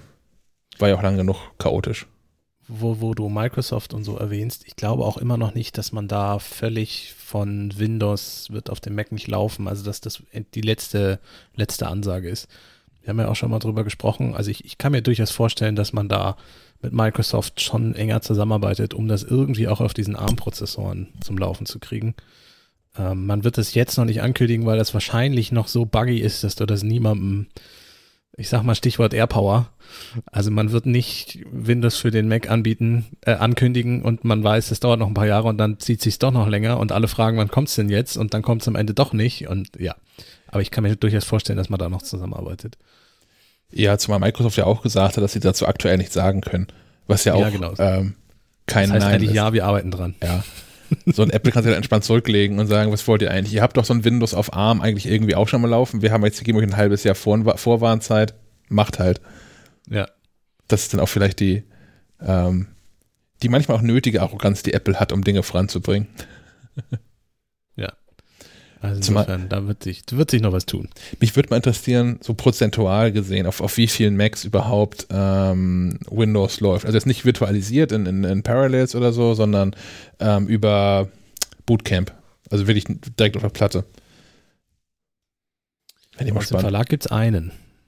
Ja, genau. Zum Beispiel. Ich, ich kenne aber auch, wie habe ich das schon mal erzählt, ich kenne aus meinem vorherigen Job noch genug äh, Anwaltskanzleien und Arztpraxen, hast du nicht gesehen, wo iMacs rumstehen, weil die halt schick aussehen, da aber ein Windows drauf läuft, weil es halt die, die tolle Arzt-Verwaltungssoftware von 1980, die 1986 abbezahlt ist. Irgendwie sowas, ja. Mhm. Kenne ich von meiner Mutter noch, das war ja. furchtbar. Die nicht aktualisiert werden darf, weil ist jetzt einmal abbezahlt ja, und kann nicht neu gekauft werden. Sonst geht der Nadeldrucker nicht mehr. ja. Aber macht nicht auch IBM jedes Jahr so eine Untersuchung, auf welcher Hardware Windows am besten läuft und das MacBook ist jedes Jahr ganz weit vorne dabei? Ja. ja, ist schon beeindruckend. Aber ich, ich glaube, es liegt auch genau daran, warum macOS auf dem Mac so gut läuft, weil halt äh, auch von Microsoft völlig klar ist, ähm, welche Treiber es geben muss und wie die optimiert sein müssen. Und es gibt halt nur vier, fünf, sechs verschiedene Geschmacksrichtungen von, von MacBook. Ja, stimmt. Die man unterstützen müsste. Kleine Randnotiz. einfach, kleine also, Randnotiz, da ja? hat unser ähm, Freund Thomas Götsch, der bei uns in der IT setzt bei Falke Media, jahrelang noch ähm, Atari-Emulatoren, den Stimulator, verkauft, weil hm. auch da gab es für Arztpraxen eine Software, die auf dem Atari lief und die jahrelang noch weiter benutzt wurde. Keine Ahnung, wie die heißt, ich wusste es mal. Und die sind alle auf PCs umgestiegen, als es keine Ataris mehr gab und brauchten dann alle einen Atari-Emulator und da hat er noch so, so manchen Euro gemacht mit, mit seinem Stimulator. Mein, mein schlimmstes Erlebnis war, und ich hätte beinahe in dem Laden deswegen nicht mehr eingekauft, ist, ähm, ich war, das ist jetzt drei Jahre her, vier, vier Jahre ist es her, äh, als ich umgezogen bin und ein neues Sofa brauchte. Und da war ich in einem großen Möbelhaus im Norden der Republik, das bestimmt ganz kräftig Umsatz macht. Ähm, und äh, habe da versucht, ein Sofa zu konfigurieren mit der Verkäuferin zusammen. Und da läuft DOS. Also, also schon, also der Rechner bootet in Windows, aber da ist halt diese, diese DOS-Plattform oben drauf. Ähm, was auch heißt, dass diese Software limitiert ist in dem, was sie so kann. Es gibt zum Beispiel kein Zurück. Das heißt, man konfiguriert so ein Sofa durch, was auch dadurch sich, also das funktioniert auch so, dass man das Modell auswählt, die greift dann in den Aktenschrank und holt einen Ordner heraus, wo halt alles zu diesem Sofa drin ist. Unser Sofa besteht aus. Packt sie da Lochkarten rein? Äh, fast. Also eigentlich ist es sogar noch schlimmer als das, Okay. weil es manuell gemacht werden muss. Denn jetzt hat so ein Sofa ja nun verschiedenste Konfigurationsmöglichkeiten. Es gibt so ein Zweisitzermodul, es gibt ein Einsitzermodul, es gibt so ein Ottoman-Modul, es gibt unterschiedlich hohe Rückenlehnen und es gibt die Rückenlehnen in, in kippbar und in nicht kippbar und verschiedene Stoffmuster und es gibt verschiedene Füße und so weiter und so fort. Und man bestellt das, also man, man spricht das dann mit ihr durch und sie tippt dann immer so die, die Seriennummer des jeweiligen Artikels Fußmetall rund in diese DOS-Oberfläche rein und sagt am Ende einen Preis. Und dann kann man sagen, so, boah, das ist jetzt aber irgendwie 600 Euro zu teuer. Und ähm, dann geht's von vorne los. Also man kann halt nicht irgendwas wieder rauslöschen oder so, sondern es geht einfach von vorne los. Also habe ich dann da, nachdem ich schon wusste, wusste, welches Sofa ich eigentlich haben möchte, habe ich noch eine Stunde mit der guten Frau gesessen, bis das richtig konfiguriert war und so, dass ich es auch bezahlen wollte. Also alte Software ist allgegenwärtig. Und die ist direkt aus den 80ern. Kennt ihr diese, ähm, ich weiß nicht, gibt es die noch Visitenkartenautomaten am Bahnhof? Könnt ihr euch daran noch erinnern? Ja, ja. Ähm, da lief auch ein Atari drin. Ein Atari Mega ST steckte da drin. Sah man auch an der Oberfläche, da war dieser Atari-Bildschirm immer zu sehen. Aber ich glaube, die Dinger, seit vier, fünf Jahren habe ich die auch in keinem Bahnhof mehr gesehen oder so. Aber haben lange durchgehalten, auf jeden Fall, ja. Nicht tot zu kriegen. Ich bin vor, ja, lass es ein halbes Jahr gewesen sein, mal in einer Bank gewesen, wo einer der EC-Automaten kaputt war Das ist doch äh, und irgendein Windows-Bildschirm anzeigte. Das war tatsächlich Windows Vista.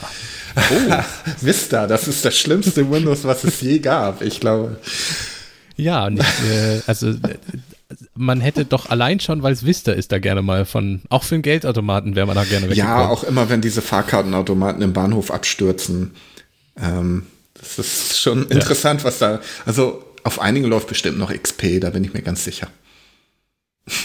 In den Kieler Bussen äh, läuft Windows 10. Immerhin, immerhin, ja. Ah, ja, Ja, ist ja auch das aktuelle. Zur Hälfte der Zeit gerne mal abgestürzt und dann kommt ein Bluescreen und dann steht da Windows 10 irgendwie crashed oder so. Ja, aber ist doch top aktuell, was Ich willst verstehe, das, ich verstehe das aber nicht, dass, dass diese, diese Consumer-Betriebssysteme, also na, gerade sowas wie Vista und sowas auf den ähm, auf solchen, solchen Systemen, auf solchen Geräten laufen. Also ich habe da noch verstanden, dass dann irgendwie NT 4.0 und dann Windows 2000 und sowas irgendwann auf den ganzen Geräten lief, weil das dann auch wirklich stabile Betriebssysteme waren. So, da habe ich, äh, die habe ich auch mal parallel noch gefahren, in meiner aktiven Spielerzeit und ähm, da hatte ich wirklich wenig, wenig Ärger mit. Ganz anders als mit äh, Windows 98 ME und äh, XP war ja auch in den ersten Jahren eine Katastrophe.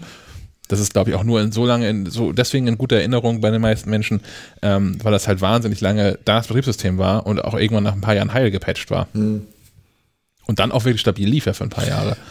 Aber ähm, Ich fand dieses Windows tja. 7 fand ich auch okay, muss ich sagen. Und das hat auch lange durchgehalten. Und das war so das erste Windows, was ich benutzt hatte. Auf einem Dell iMac-Klon damals. Und ich fand's okay. Also ich, ich war jetzt nicht jeden Tag berauscht oder so und habe nach, nach sechs Monaten noch Ubuntu installiert. Aber ich fand's okay. Es war auch keine Folter für mich. Das ist auch ein super Prädikat. dieses dieses. InCopy, was wir benutzen, dieses, diese Redaktionsschwester von InDesign, lief darauf verdammt gut, viel besser als auf dem Mac. Ist das unser neues, unser neues Siegel vielleicht? Also wir haben ja MacLife Testsieger, vielleicht wollen wir, hat mich nicht gefoltert, noch daneben irgendwie. als Aufkleber für die Firmen auch, damit die das dann marketingtechnisch nutzen können? War ganz okay, finde ich auch ganz gut. Ja, genau, da steht dann, da ist dann so eine Software im Regal, getestet von MacLife, war ganz okay. Kann man mal machen. Da müssen wir natürlich, man müsste einen Hersteller finden, der cool genug dafür ist, ne? Also das wäre schon schön. Ich finde das schon. Ja. Äh, mich würde das aber ansprechen. Ich würde mir das angucken. Also wenn ich, wenn ich, wenn ich dann mal wieder in so einem Mediamarkt oder sowas bin ähm, und so durch, durch die Reihen gehe und auf irgendeinem Karton steht so ein, so ein Prüfsiegel drauf, es war okay, hat nicht Feuer gefangen. Ich würde mir das angucken, das Gerät. Ich, ich, ich kenne einen, einen Hersteller. Wir kennen, wir wissen ungefähr alle, wen ich meine. Ich stelle mir gerade mal vor, dem würden wir dieses Testsiegel schicken. Oh ja. ja war ganz okay. Ich äh, kann mir vorstellen, was dann in der Telefonleitung passiert, wenn, wenn der Anruf kommt. Keiner von uns das wird abnehmen. nicht mal aus. Nein. Trotzdem wird man das Geschrei hören. ich finde, das probieren wir aus vom nächsten Mal. Okay, machen wir. Das machen wir einmal. Ich, ich schicke das mal ab. Ich, äh, nehme das, das, auch mit. Das ist meine Kappe. Ach, ich habe ja ganz guten Kontakt eigentlich zu denen. Das ist. Das hm. Naja. Ähm, nächstes Thema ist der Apple Store. Jetzt sind ja gerade wieder so ein paar Apple Stores ähm, geschlossen. Weltweit wegen Covid-19, Corona, hast du nicht gesehen. Ähm, Kasper war neulich am Apple Store und hat sich was reparieren lassen und seitdem hat Apple alles umgestellt, deswegen auch. Ja. Und äh, man kann jetzt nicht Wir mehr hören nur, ja diesen Podcast. Ja. Und man kann jetzt nicht mehr nur Termine buchen, um Dinge reparieren zu lassen, auch um Dinge zu kaufen. Was ich persönlich ganz cool finde tatsächlich, dass man da nicht irgendwie auf dieser Ladenfläche rumläuft wie Falschgeld und hofft, dass irgendwann mal endlich mal Zeit hat, weil man da in der Regel nicht mehr. Bitte? Das geht, geht, geht eh nicht mehr. Du wirst ja vorne abgefangen und dann wirst du in so eine Museumswarteschlangensystem eingereiht. Ja, also jetzt ist gerade situationsbedingt, ja. Ach so, ach, das meinst du, okay. Aber grundsätzlich, wenn wir mal irgendwie fünf Monate zurückdenken, bevor Corona, Lockdown hast du nicht gesehen, lief man doch rum auf dieser Ladenfläche wie Falschgeld und darauf gewartet, dass irgendwer Zeit hatte. Was ich persönlich auch schon immer unangenehm fand, weil wenn man da was kaufen will, man lässt ja auch echt Geld in dem Laden. So, du gehst ja nicht mit irgendeinem 40-Euro-Artikel daraus, in aller Regel, wenn du nicht gerade ein Adapterkabel brauchst oder so. Ähm, und jetzt kann man da genau, wie man auch bisher Reparaturdienstleistungen buchen konnte, ähm, kann man da betreutes Einkaufen buchen. Also man kann sich einen Termin klicken für dann bin ich im Apple Store und dann hat aber auch jemand von denen Zeit und erklärt einmal dann ausführlich Dinge. Betreutes Shoppen. Das ja. hört sich gar nicht gut an. Sollen wir das mal ausprobieren? Also ihr gebt mir ein kleines Budget und dann äh, fahre ich mal wieder ins Alzertal und lass mich betreut Aber wir haben doch so alle ein, ein, ein diese Falke Media ähm, Kreditkarte irgendwo Stimmt, ja, ich brauche gar kein nee, Budget. Leg einfach los. Dann kommt irgendwann nach einem Monat ein, Gibt's eine Obergrenze? Eine E-Mail, wer hat denn Wer hat den Mac Pro gekauft? Im Boss Store eingekauft. ja. Wer hat, wer hat erst den Mac Pro und anschließend sich einen Tesla im Alstertaler Einkaufszentrum gekauft?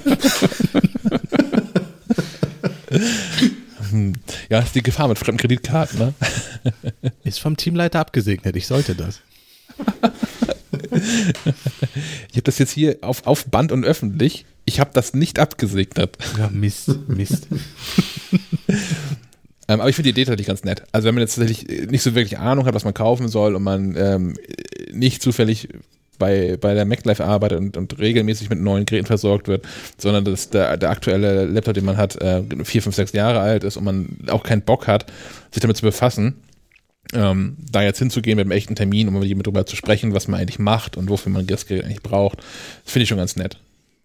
Das ist der nächste logische Schritt. Also es ist ja Apple eh schon immer sehr bemüht, ähm, zum Beispiel auch diese ganzen Kurse anzubieten und dir bei der Einrichtung vom neuen Gerät zu helfen. Und es ist ja auch eigentlich jedes Mal, wenn ich im Apple Store da bin, sind zwei Tische weiter mindestens drei größere Gruppen, also vor Corona, die irgendwie äh, gerade gezeigt bekommen, wie sie ihre Daten vom, vom alten Gerät aufs neue kriegen oder die sich irgendwie gerade mm, ausführlicher ihr iPhone erklären lassen oder so. Und das ist jetzt der nächste Schritt, dass man direkt schon beim Kauf sagt, hier, wir nehmen dich an die Hand und zeigen dir, was, was geht und was es gibt. Ja. Das gab es aber früher alles schon mal. Dass, ähm, ich kann mich erinnern, ich habe einen Artikel gelesen über so eine Noble Mall in Paris, wo Menschen mit dir von Laden zu Laden gegangen sind. Wenn du da deine Klamotten. Mit der Flasche Sekt.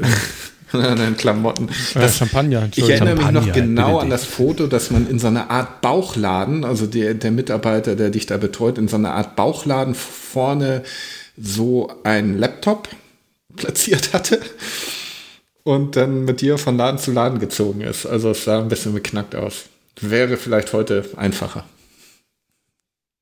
Vielleicht wäre das noch ein Job für mich, so Einkaufsberater. Das wäre ein absoluter Traum. Absoluter Traum. Ich würde dich kontaktieren. Auf jeden Ich Fall. sehe dich da auch. Ja.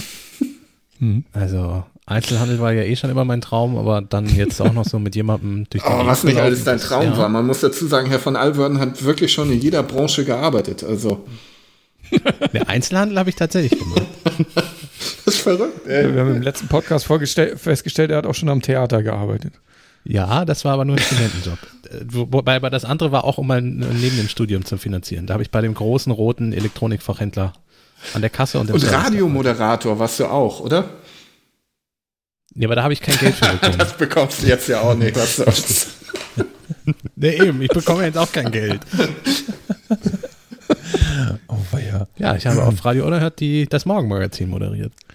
Radio unerhört. Mhm. Das ist ein kleiner lokaler, also Marburgerinnen und Marburger werden ihn kennen. Das ist ein kleiner lokaler, nicht kommerzieller Rundfunk. Also Werbung darf nicht gespielt werden und solche Dinge. Und äh, die sind, das ist ein Bürgerfunk, das heißt, da kann jeder, der Lust hat und Bock auf Radio machen hat, hingehen und dann so einen Einführungskurs auch belegen und dann, ähm, wenn er Lust hat, auch eine Sendung bekommen. Also muss man einen Antrag stellen und erklären, was man vorhat und so. Also ein bisschen offener Kanal mäßig. Genau, und ein bisschen wie ein offener Kanal. Ist ein ähnliches Konzept, ist ja in Bundesland zu Bundesland immer ein bisschen unterschiedlich. Also ich glaube, in Hessen gibt es keine offenen Kanäle. Wahrscheinlich erzähle ich gerade auch Schwachsinn. Aber da heißen die, glaube ich, einfach anders. Und äh, ja, aber es ist das gleiche Prinzip. Sind da Piratensender. Ja, es ist aus den Piratensendern tatsächlich hervorgegangen. Ha. Also die Mal- ohne Lizenz haben sie ge gefunkt und äh, dann war immer hin und her mit Polizei und so. Also äh, war, nicht Radio Unerhört, aber so in der Zeit war das, als die damals alle anfingen und dann haben die gesagt, ja komm, dann geben wir euch halt Rundfunklizenzen und dann sind wir alle glücklich. Ähm, Apple hat auch neue Lizenzen ausgegeben. Nämlich die, die Lizenz zur, zur Reparatur. Das ist Ja, da gab es auch vorher Piratenwerkstätten. Genau. Das ist alles nah beieinander. Ähm, also ja, auch, auch jetzt so, so die, die äh, ganzen Handy-Reparaturbuden von um Ecke äh, können sich jetzt quasi bei Apple registrieren und werden dann auch mit ähm, Originalteilen versorgt. Wobei die Verträge da wohl auch ähm, knüppelhart sein sollen. Was man, Ja. was man darf und was man nicht darf. Und ähm, Es gibt ja schon Premium Reseller, gab es Mhm. ja schon eine ganze Zeit. Da sind die Verträge ja wohl auch relativ eng, sage ich mal so. Äh, Und ich denke, dass die da ähnlich sind. Also wenn du dir da so ein Apple-Schild an deinen Handy-Reparaturladen hängen darfst, wird das, wird das schon ein paar Bedingungen in dem Vertrag drin sein. Ja, und das, also ich, ich vermute auch, ähm, das habe ich jetzt auch schon mehrfach gehört von Leuten, die damit ähm, mit dem Gedanken spielen, dass sich das natürlich auf die Preise auswirken wird und dass man dann auch gar nicht mehr so weit entfernt ist von dem, was Apple dann verlangt für die Reparaturen hinterher. Das ist der Witz. Was ich aber immer noch allen empfehlen würde, also bevor man sich da irgendwie so, so, so eine komische Batterie mit ohne Aufdruck da irgendwie reinschrauben lässt oder so ähm, und einem dann drei Tage später das Handy um die Ohren fliegt, ich würde immer Du dazu meinst raten. wie bei Samsung? Nee, ja, ja. Ja, gut, das war nun, da war es ja auch sogar Originalteile, die da irgendwie fehlerhaft waren. Das ist nochmal ein anderes Thema sogar. Aber ähm, auch bei Ebay, diese, diese Handy-Reparatursets, die man da kaufen kann, mit irgendwelchen Akkus, die vom Laster gefallen sind irgendwo. Ähm, ich würde das keinem empfehlen. Was ich, ähm, also iFixit zum Beispiel bietet ja auch keine Originalakkus an. Mit Ja. denen habe ich, die habe ich aber schon mehrmals verwendet, da habe ich einigermaßen gute Erfahrungen gemacht. Also da sind keine bisher explodiert. Die sind von der Kapazität her, halten die vielleicht nicht ganz so lange durch wie so ein Original-iPhone-Akku, aber die sind äh, dafür auch deutlich günstiger. Also wenn, wenn, das ist jetzt keine Werbemaßnahme, weil ich kein Geld dafür kriege, für gar nicht. Ähm, iFixit.com und da gibt's auch einen EU-Store und da kann man dann mal so gucken und die haben auch iPhone-Ersatzteile. Da ist wie gesagt nicht alles original von, aber äh, trotzdem in einer äh, von denen geprüften Qualität. Ja. Für Leute, die es selber machen wollen. Aber so eine, so eine Handy-Reparaturbude um die Ecke, da weiß man halt nicht, was die für Teile benutzen. Hier gerade läuft wieder diese Möwenfamilie ähm, vom Fenster lang. Ähm, was mir da gerade noch zu einfällt, ist, dass äh, ich glaube, auf Twitter habe ich das mehrfach bekommen, das Feedback. Das mit diesen Möwen jetzt auch genug wäre. Ähm, Le Leute halten das für einen Gag. Also ich glaube, Leute glauben immer noch, wir haben es ja einmal eingespielt, den, den, diesen Sound einfach nur tatsächlich. Ähm, und ich glaube, Leute glauben, wir machen das immer noch. Also das ist hier tatsächlich so. Heute sind sie wirklich, wirklich ruhig. Ich mach mal das Fenster auf. Weil, ja, mach mal gerne. Äh, trotzdem ist es ziemlich ruhig und die Küken sind einfach auch hinterher groß inzwischen. Ja, die werden flügge. Ähm, ja.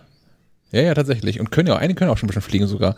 Aber die gibt es hier wirklich und die sind wirklich, wirklich laut. Wir spielen das nicht aus Spaß und der Freude. Oh, ein. übrigens, Die, übrigens, die sind keine zwei übrigens Meter von Flügge, ne? ähm, Ja. Das ist für mich der Aufreger, Aufreger des Monats gewesen. Wir hatten hier im, im Garten, das ist ja so eine Art Stadtpark, Herr von Alverden und Herr Schack wissen das.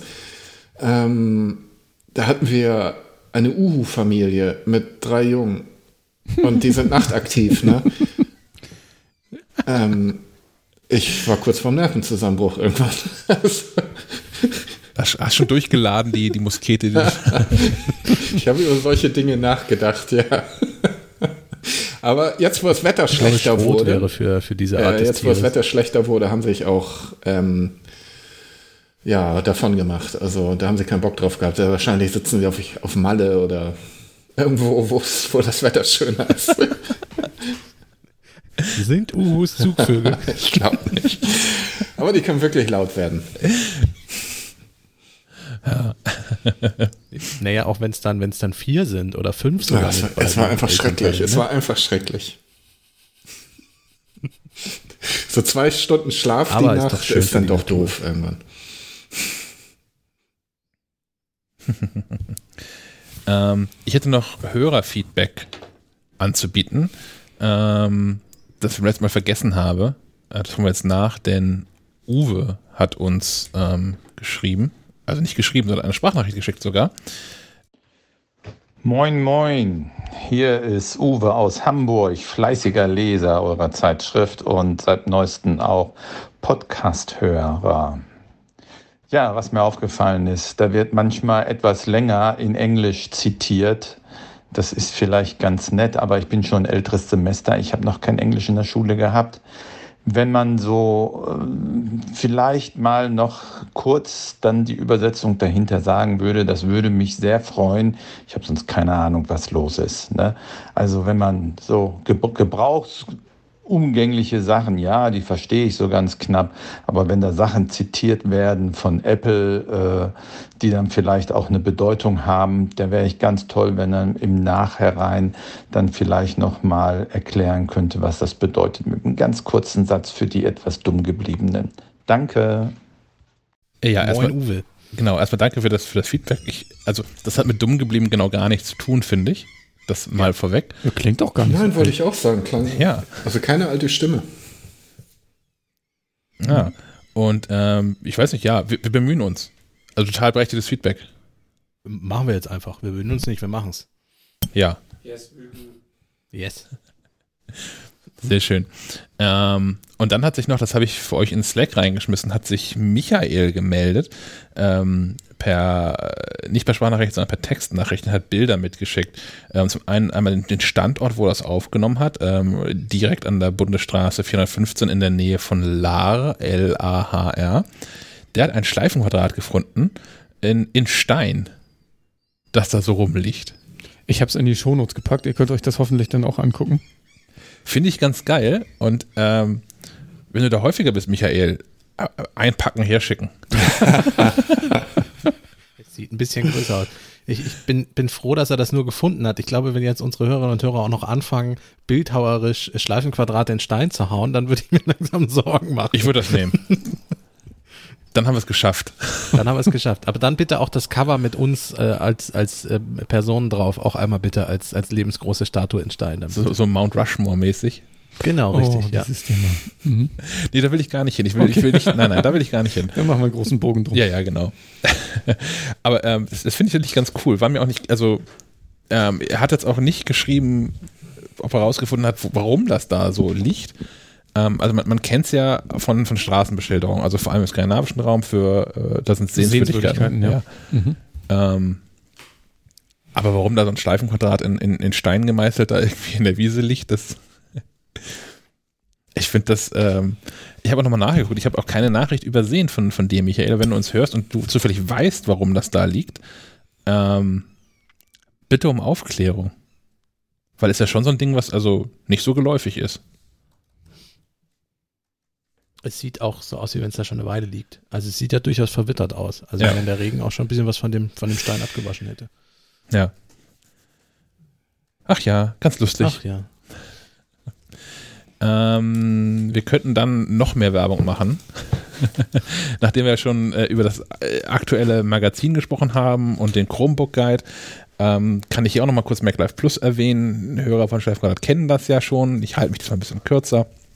Ähm, MacLife Plus ist unser neues äh, Mitgliedschaftsmodell für äh, rund 5 Euro im Monat oder 36 Euro im Jahr kann man Mitglied von MacLife Plus werden und hat davon einige Vorzüge. Zum einen ähm, kann man äh, alle Artikel auf maclife.de ohne Werbung lesen, also ohne die klassische Bannerwerbe-Einblendung, die wir da sonst ähm, haben, um das alles zu finanzieren. Es gibt einen ganzen Schwung von exklusiven Artikeln plus Artikeln, die man nur lesen kann, wenn man Plus-Mitglied ist. Ähm, das sind teilweise Artikel, die exklusiv für MacLife Plus sind äh, und andere, andererseits sind es Artikel, die man vorab lesen kann, also die in einer späteren Ausgabe der gedruckten MacLife ähm, sonst erst publiziert werden. Ähm, auf die MacLife selbst hat man auch Zugriff in der digitalen Form, also nicht nur auf die MacLife, sondern auch all unsere sonstigen Hefte und Sonderhefte, also die iPhone iPad Live, die MacLife Wissen, die iPhone Bibel, die Mac Bibel und dann jetzt auch ab spätem Herbst äh, unsere Fachbücher, so wenn die dann in einer neuen ähm, Auflage rausgekommen sind. Und das inzwischen, das gab schon als, als Feedback, ähm, wir hatten da so eine, so eine Browser-Lösung, also eingebettet in den Browser konnte man da durch die Hefte durchblättern und sie da lesen. Ähm, das fanden Menschen auch irgendwie ganz cool und andere Menschen wollten mal lieber ein PDF haben, ähm, was wir gut nachvollziehen konnten, deswegen gibt es es auch. Also unter maclife.de slash Magazine, wer beim MacLife Plus Leser ist, äh, hat man jetzt auch die Option, all diese Hefte als PDF runterzuladen. Ähm, ja, das ist das Angebot von MacLife Plus. Und ähm, wir bauen das noch lustig weiter auf, aus. Da sind noch ein paar Dinge in Planung, die noch kommen werden. Ähm, aber das ist erstmal der Deal und das ist ein ziemlich guter, wie ich finde, denn speziell wenn man das Jahresabo ähm, klickt mit 36 Euro, ist man also mit 3 Euro im Monat umgerechnet dabei. Ähm, viel, viel billiger wird's nicht. Billiger ist, ist, ist nur noch Raubkopien. Dann kommen wir zur Hardware, würde ich sagen, was wir so an neuen lustigen ähm, Geräten ausprobiert haben. Da würde ich gerne nach vorne Ähm. stürmen, weil ich habe ja den Redaktions von Sammy bei mir Ja. zu Hause und jetzt, der ist gewohnt, um halb zwölf rauszukommen. Jetzt ist schon Viertel nach zwölf. Eben habe ich geguckt, der schnarcht noch im Schlafzimmer herum. Also bisher hat er noch keine, kein gesteigertes Interesse, in den Nord, ins norddeutsche Schmuddelwetter rauszugehen. Das kann sich aber minütlich ändern. ähm, deshalb würde ich gerne den Anfang machen. Und zwar auch deshalb, mh, ein Gerät hat mich im letzten Monat, seit ich es habe, sehr verwundert. Und das ist der Xiaomi Air Purifier 3H. Das ist ein Luftreiniger. Und noch nie wurde ich von Leuten, die uns hier besucht haben, so häufig angesprochen, interessemäßig, was ich dann von dieser meiner neuen Hardware halten würde, wie auf diesen Luftreiniger. Luftreiniger werden ja mittlerweile auch beim, beim Albinger, Albiger äh, um die Ecke, also bei Aldi, angeboten in verschiedenen Formen und Farben und zu verschiedenen Preisen. Und das ist also ein Gerät, das ich gucke hier live eine Farbe mal auf Google, das angeboten wird bei real.de für 150 Euro. Ich glaube UVP 199 Euro. Der hat auch eine Größe von, oh, ich habe nicht gemessen, ich schätze mal so 60, 70 Zentimeter ist er hoch. Ich habe noch nie vorher so ein Gerät besessen. Ich war schon immer interessiert daran, weil ich auf der letzten IFA das als Trend ausgemacht habe, diese, diese Luftreiniger. Ich glaube, besonders von asiatischen Firmen, Xiaomi ist auch ein Chinese, glaube ich. Ähm, und auf der IFA sind ja sehr viele asiatische Firmen und jeder gefühlt dritte Stand hatte so Luftreiniger anzubieten. Und da war ich einmal, die Qualität, Luftqualität muss man sagen, in Messehallen ist ja nicht gerade die beste. Und da war ich einmal auf einem Stand, der nur Luftreiniger hatte. Und das, das war wunderbar. Ich habe noch nie in meinem Leben so gut geatmet. Die hatten natürlich auch 30 Stück von denen gleichzeitig laufen irgendwie. Und aber ich war seitdem sehr interessiert an einem Luftreiniger. Wenn du dann wieder von diesem Stand runterging, ich würde gerne Schleichwerbung machen, ich weiß wirklich nicht mehr, welcher Stand das war. Äh, irgendein chinesisches Unternehmen, das mir völlig unbekannt war. Wenn du von diesem Stand also runtergingst, äh, liefst du gegen äh, die Messeluftwand irgendwie. Es war so sehr anders.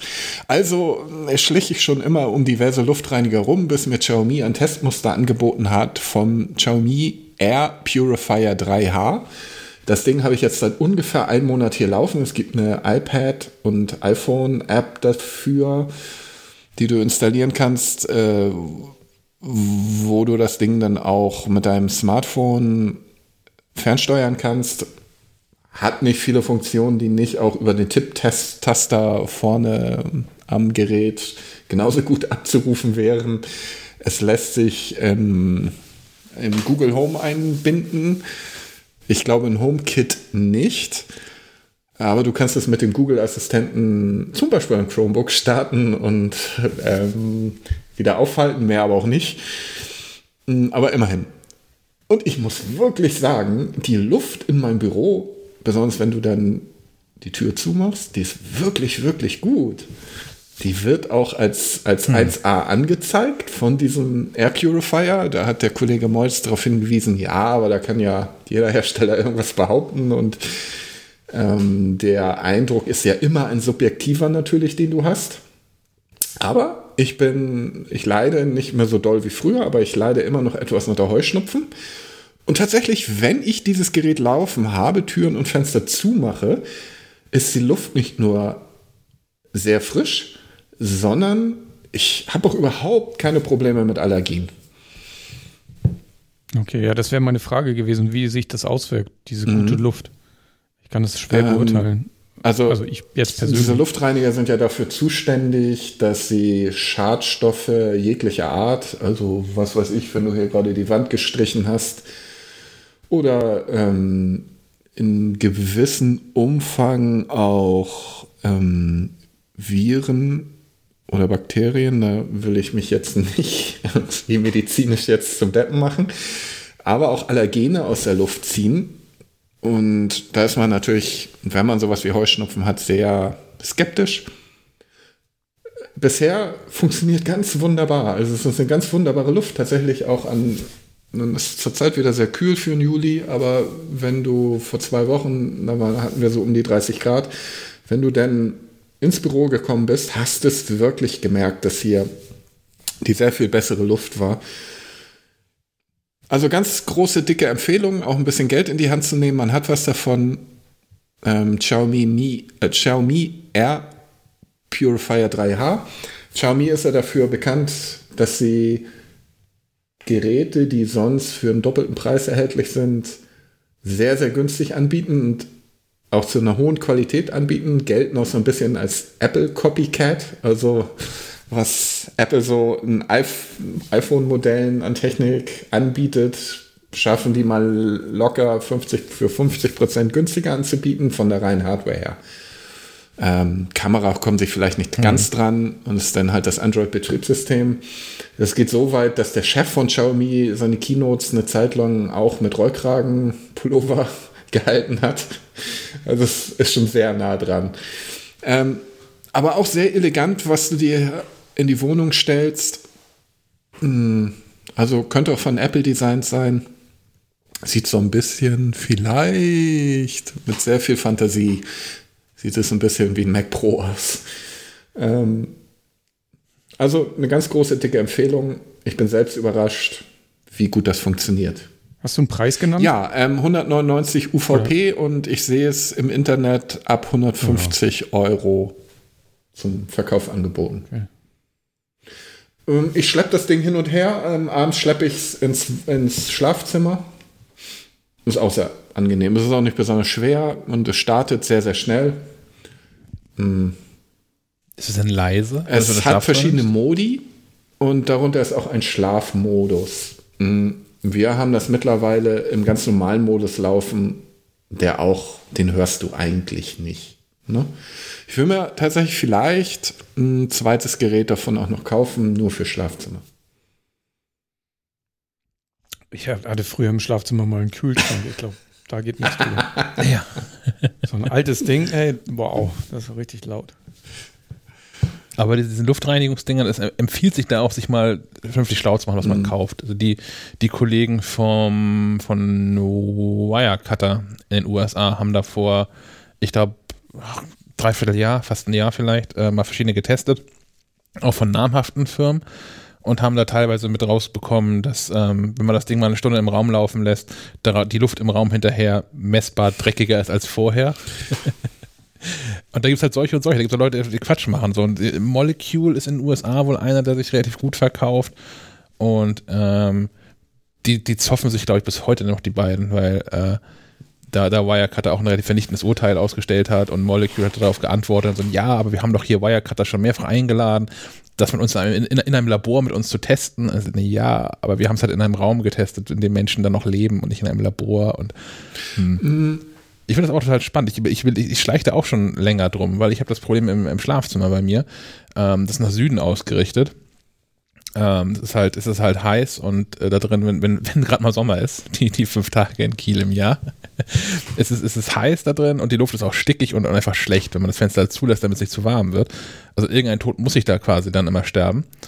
Ähm, und da gibt es auch verschiedene Modelle. Ne? Es gibt auch Module, die nicht nur Luft reinigen, sondern gleichzeitig auch so eine, so eine Kühlfunktion haben. Hast du nicht gesehen? Ich bin da auch nach wie vor, ich bin da interessiert an dem Also ich kann das Ding nur empfehlen. Xiaomi empfiehlt, empfiehlt übrigens alle acht Wochen den Filter zu wechseln. Da ist ein tonnenartiger Filter drin, deshalb ist das Teil auch so groß.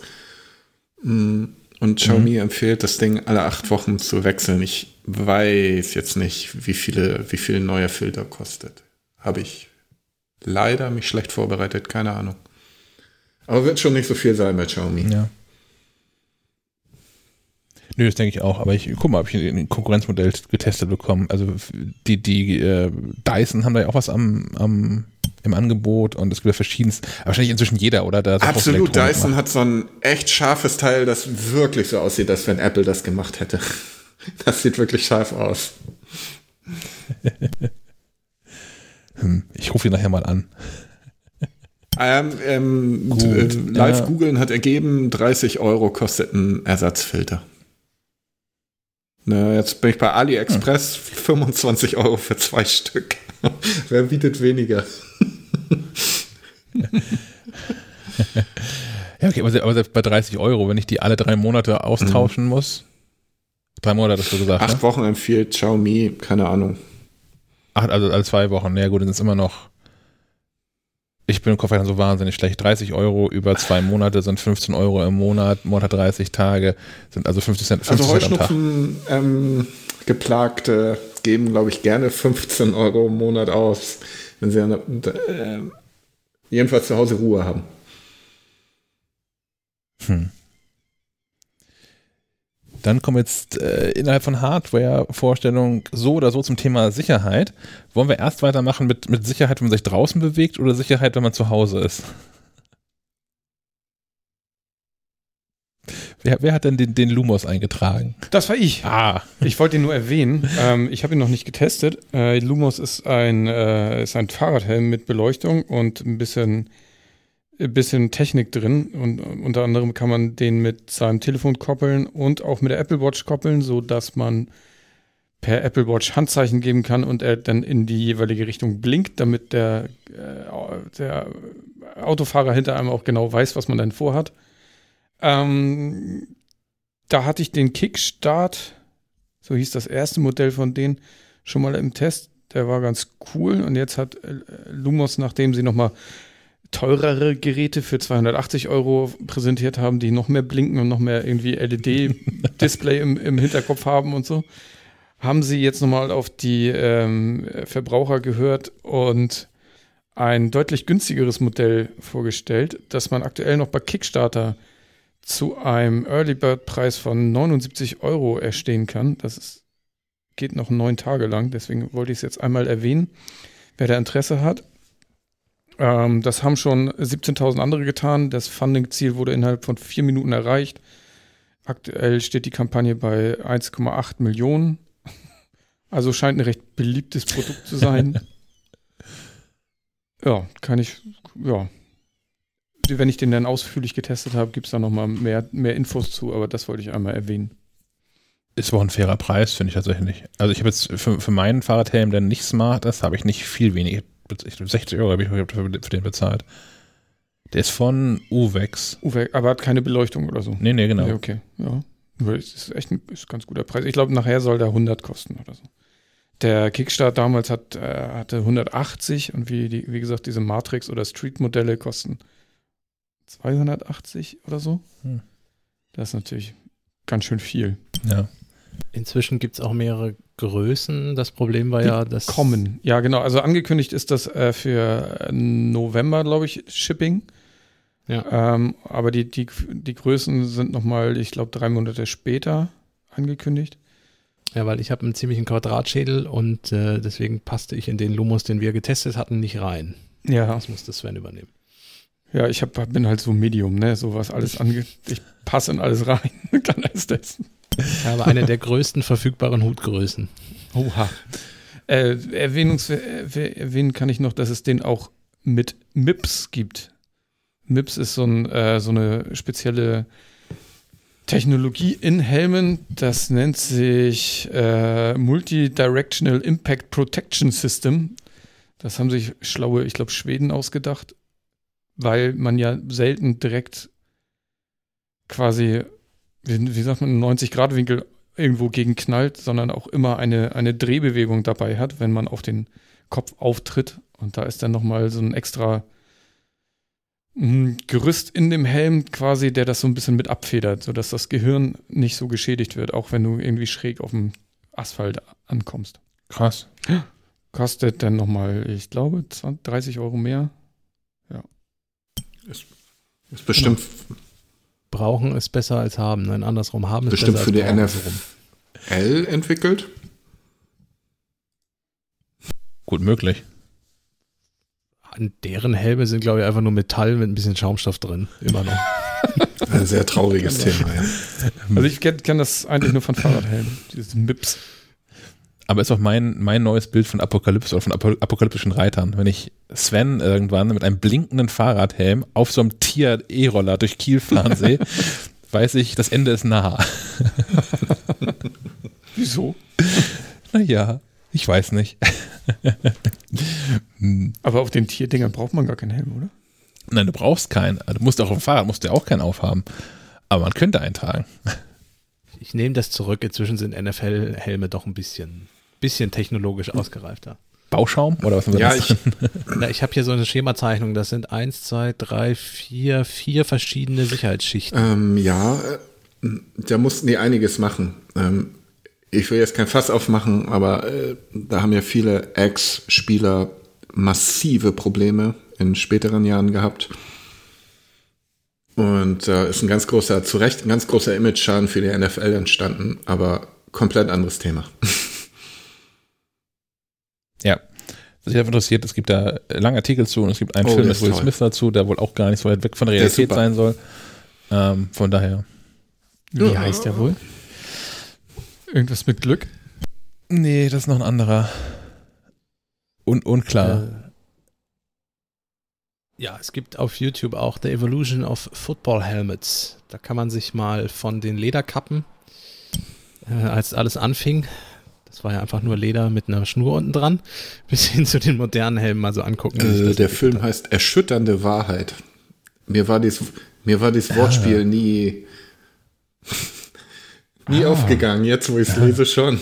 Aber es ist ein toller Film, kann man gucken. Auch blödes Wortspiel. Ich Habe Ja. ich noch nie was von gehört von dem Film. im ich Originaltitel Confusion. Was ich, was ich spannend finde, ist, dass ja so bei, beim, bei Rugby oder so nach wie vor ja nicht viel mehr als so Lederlappen verwendet werden, um den Kopf zu schützen. Das ist ja auch eher so der Schutz gegen Kratzen, wenn man auf dem Boden rutscht oder so. ich glaube, die, die, Aber das ist halt einfach der, der die feinere rammeln auch Sport. nicht mit dem Kopf zusammen. Ne? Ich meine, das tun die nicht wirklich. Die rammeln mit den Schultern zusammen. Seltenst, Oder? ja. Ja, genau, weil Ja. die halt eben keinen Kopfschutz tragen. Also sobald du diesen Helm auf hast, gehst du anders Ganz in den genau. Körperkontakt rein. Das war ja das Problem. Und dann noch Helm auf Helm ist ja das, was auch zu den Gehirnproblemen führte bei den Footballspielern. Aber das ist ja quasi auch symbolhaft für den Unterschied zwischen Europa und den USA. Also wenn, wenn Rugby Äh, sagt, okay, wir, wir, der, der Kopf ist nicht geschützt, lass mal nicht mit dem Kopf gegeneinander knallen. Ist ja die europäische Lösung. Ja. Und die amerikanische Lösung ist ja gefährliches Verhalten nicht einzustellen, sondern einfach irgendwie was versuchen drum zu stricken. Du meinst so mit Waffengewalt gegen Waffengewalt. Ja, oder ja, so. genau. Das ist ja alles ein, das ist alles eine Mentalität. sind wir fast, Wie sind wir da sind wir fast schon bei den Filmtipps gelandet, ne? Ich wollte gerade sagen, wir können zum Film überleiten. Ich hätte aber noch was. Nein, ich hätte, nein, noch, nein, ich hätte ja noch Was. los. Ja, ja. Das ist ja, wir können ja nicht nur hin und her springen hier. Ähm, Manchmal muss man wieder zurückspringen, genau. machen wir noch zurückspringen, genau. Noch schläft Sammy. Ähm, ich habe mich beschäftigt mit einer Sicherheitskamera. Und zwar habe ich mich beschäftigt mit der Eve Cam. Die ist jetzt ähm, relativ neu raus. Also seit so ein paar Tagen kann man die ähm, bestellen. Ähm, ja, ist ein, ein, eine HomeKit-kompatible Überwachungskamera für den Innenbereich. Ähm, ich habe bisher schon mal getestet von, von Logitech, gibt es die Logi, Logi Circle 2. Die hat auch ähm, dieses, dieses Spritzwassergeschütz auch für den Outdoor-Bereich ähm, zu verwenden. Das ist diese nicht. Das ist aber auch der einzige Nachteil, ähm, den sie gegenüber der Logicam hat. Sie ist deutlich günstiger.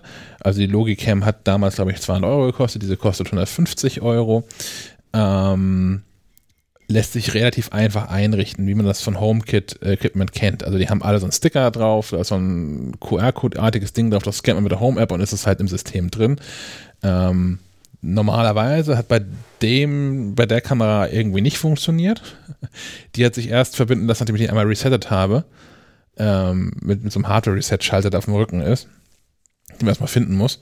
Ähm, das war das erste Mal, dass mir das passiert ist, mit ähm, speziell mit Hardware von Eve auch. Von daher kann auch gut sein, dass ich da so ein, äh, ein Presse-Vorab-Muster vielleicht habe, was schon mal keine Ahnung. Naja, jedenfalls ähm, hat das am Ende funktioniert, ist dann sofort eingerichtet, funktioniert auch auf Anhieb, ist von überall aus erreichbar ähm, und hat verschiedene Funktionen, die eigentlich ganz cool sind.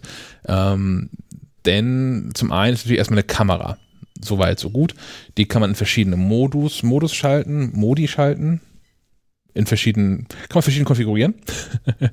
ähm, was ich da ganz wichtig finde, ist in Abhängigkeit von welche Menschen zu Hause sind.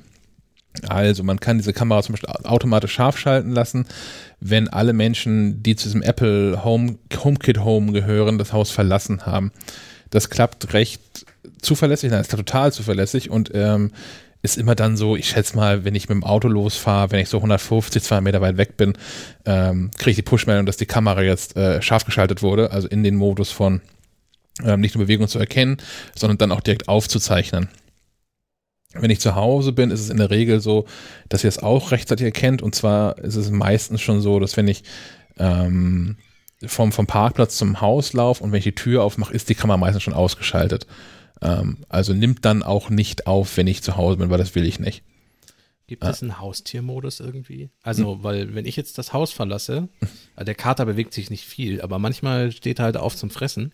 Ja. Ähm, und dann würde ich ja jedes Mal eine Push-Mitteilung bekommen, oder? Genau, gibt's. Äh, man kann mh, diese Erkennung noch ein bisschen granularer einstellen in der, ähm, äh, in der, in der Home-App, wenn man sich die Kameraeinstellung anguckt. Und zwar kann man, ich gucke kurz live nach, wie das genau heißt. Äh, in den Aufnahmeeinstellungen kann man nämlich ähm, entweder einstellen, dass äh, das Ding aufnehmen soll, wenn Bewegung entdeckt wird. Punkt. Das heißt aber auch, wenn man die Kamera zum, keine Ahnung, wenn, wenn ein Teil des Sichtfeldes der Kamera nach draußen zeigt und sich da irgendwie ein Baum im Wind zu doll hin und her wiegt, wird halt aufgezeichnet. Ähm, ist halt Quatsch immer nicht, deswegen kann man Umstellen auf bestimmte Bewegungen entdecken und kann dort sortieren oder einen Filter nach Personen entdecken, Tiere entdecken und Fahrzeuge entdecken. Ähm, und das ist der Gag. Das Ding passiert, das passiert alles nicht in der Cloud oder sowas, sondern die Rechenleistung wird ähm, von der HomeKit-Zentrale erbracht, was ja dann entweder ein, ein HomePod ist oder ein Apple TV oder äh, iPad, glaube ich, auch nach wie vor noch, wenn man ein iPad zu Hause hat die ganze Zeit. Ja, oder ist sie diese neuen HomeKit-Router, oder nicht? Haben die nicht auch? Aber gibt's die schon? Ja, äh, bei Amazon gibt es die, glaube ich, schon. Ah, okay. Ähm, ja, die könnten das dann wahrscheinlich auch sein. Ähm, Cloud ist überhaupt ein Thema. Es gibt keine ähm, Cloud weiter. Also die, ähm, es gibt keine Cloud von Eve, wo irgendwas zwischengespeichert werden würde. Und auch wenn ich jetzt von hier zu von, von aus dem Büro zu Hause gucken möchte, ob alles in Ordnung ist, ähm, wird ähm, eine, eine Ende-zu-Ende-Verschlüsselung aufgebaut von der Kamera durch ähm, den Apple TV ist es bei mir zu Hause, durchs Internet zu meinem Telefon und das läuft nicht durch die iCloud oder so. Das Einzige, was in, der, in die iCloud läuft, sind Aufnahmen wenn man die ähm, tätigt. Die Kamera hat also keinen eigenen internen Speicher oder sowas, sondern Aufnahmen werden in die iCloud geschoben, ähm, liegen dort auch zehn Tage vor. Man braucht dafür einen bezahlten iCloud-Plan. Also man braucht, wenn man eine Kamera hat, mindestens den iCloud-Speicherplatzplan, der 200 Gigabyte bietet.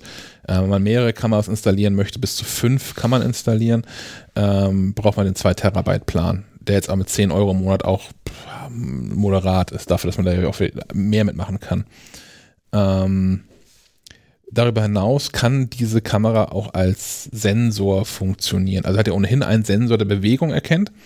Und ähm, das ist auch das, was die Logitech-Kamera nicht konnte, obwohl sie kompatibel war. Man kann sie als Sensor verwenden, um andere Aktionen loszutreten.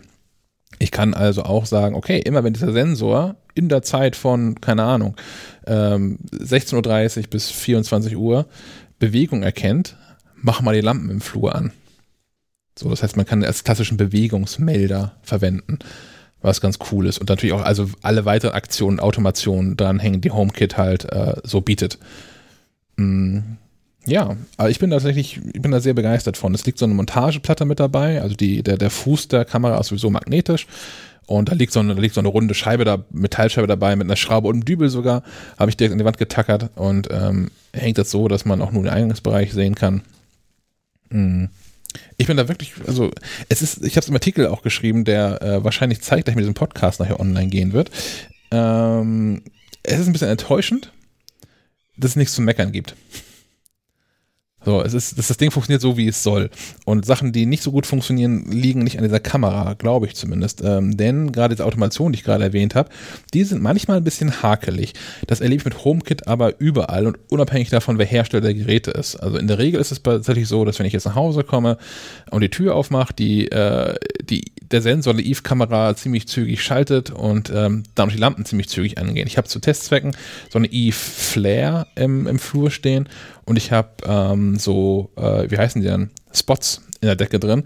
Das sind Philips Hue Lampen, die auch in HomeKit eingebunden sind. Und in der Regel gehen die an. Also bis, also von, von ich mache die Tür auf, bis die Tür ist so weit offen, dass ich reingehen kann, sind die Lampen an. Manchmal aber auch nicht. Manchmal gehen nicht alle Spots an, manchmal gehen die Spots gar nicht an, manchmal geht die E-Flare deutlich später an. Das ist aber was, was ich grundsätzlich mit Smart Home erlebe und auch nicht nur mit HomeKit, sondern ich habe auch diesen, diesen, dieses Alexa-Krams für mich zu Hause versucht, dieses IKEA-Krams habe ich ja auch zu Hause. Ähm, manchmal ist das einfach nicht schnell genug und gerade bei Licht ist das halt echt, das ist dann so, dass das Go-Kriterium eigentlich. Wenn auf einmal dann äh, der Automatismus zwei, drei Sekunden braucht, was nicht lange klingt, aber in den zwei, drei Sekunden habe ich halt äh, vier, fünf Mal das Licht manuell an und wieder ausgeschaltet ähm, das ist halt Quatsch. Das muss halt sofort funktionieren oder halt nicht. Und es darf auch nicht nur manchmal funktionieren. Ähm, das habe ich aber auch andersrum mit, ähm, ich habe an der Wand äh, zum Wohnzimmer habe ich so ein von, von Philips Hue, so einen Schalter. Ähm, was da super klappt, ist äh, die Eve Flare, die ich, also normalerweise steht nämlich bei mir im Wohnzimmer, anzumachen. Wenn ich den Schalter drücke, kann ich kaum bis eins zählen und die Eve Flare ist an. Und in der anderen Ecke des Wohnzimmers ist äh, eine, eine Stehlampe, wo so zwei, drei Philips Hue-Lampen auch drin sind. Und da vergehen regelmäßig drei bis fünf Sekunden, bis die danach ziehen und auch irgendwie angehen. Das ist, das ist super merkwürdig. Das ist irgendwie alles nicht fertig. Das ist, glaube ich, aber, ähm, dass der letzte Satz dazu auch offensichtlich irgendwie systemimmanent, dass das Smart Home da noch nicht so richtig smart ist bei sowas. Das würde ich diese Lampe, äh, diese, diese, dieser äh, Kamera jetzt nicht ankreiden wollen. Aber ja, für, für 150 Euro total gute Überwachungskamera, tut, was sie soll, reagiert zügig, zeichnet auf in HD-Qualität, was ja auch locker ausreichend ist. Ähm, hat ein ganz passables Mikrofon, hat einen Lautsprecher, der okay ist. Aber meine Güte, ich weiß ja nicht, was man dem Lautsprecher groß soll. Da kannst du dem Hund nochmal sagen, dass er weggehen soll oder so. Aber wenn, wenn der Einbrecher schon bei dir im Wohnzimmer steht und du dann durch den Lautsprecher sagst, hallo, ich kann dich sehen, kannst ist das, glaube ich, auch völlig egal. Kannst du noch wegdiskutieren vielleicht. Ja. Ja, also Lautsprecher ist nicht, ist nicht, ist nicht so doll, aber meine Güte, muss auch nicht sein, finde ich. Der ist aufgestanden, läuft ein bisschen rum. Und ich werde langsam nervös. Solange er nicht einfach lospinkelt. Ich, ich will es nicht provozieren. Ich würde aber gerne noch einen Serientipp loswerden. Ja, dann hau mal, dann hau mal los. Wir sind jetzt auch, wir sind beim Streaming schon, ja. Wir haben diesmal keine App-Tipps, aber wir könnten über Streaming reden. Sehr wahrscheinlich bin ich total spät damit, weil es gibt schon drei Staffeln und Podcast-Hörer, die das schon kennen, können jetzt erstmal weghören oder einen Kaffee machen oder so. Ähm, ich bin gestoßen auf Fauda. Kennt ihr Fauda? Habe ich tatsächlich, ja, habe ich Fauda gesehen. ist eine Israel Netflix, ne? israelische Sendung mm, über eine israelische Spezialeinheit, eine Antiterroreinheit. Also man muss sich da auf einiges gefasst machen, nicht unbedingt ähm, schlimme Szenen oder so, davon sind gar nicht so viele im Vergleich. Mm, Aber die Themen sind sehr hart und realistisch aufgezogen.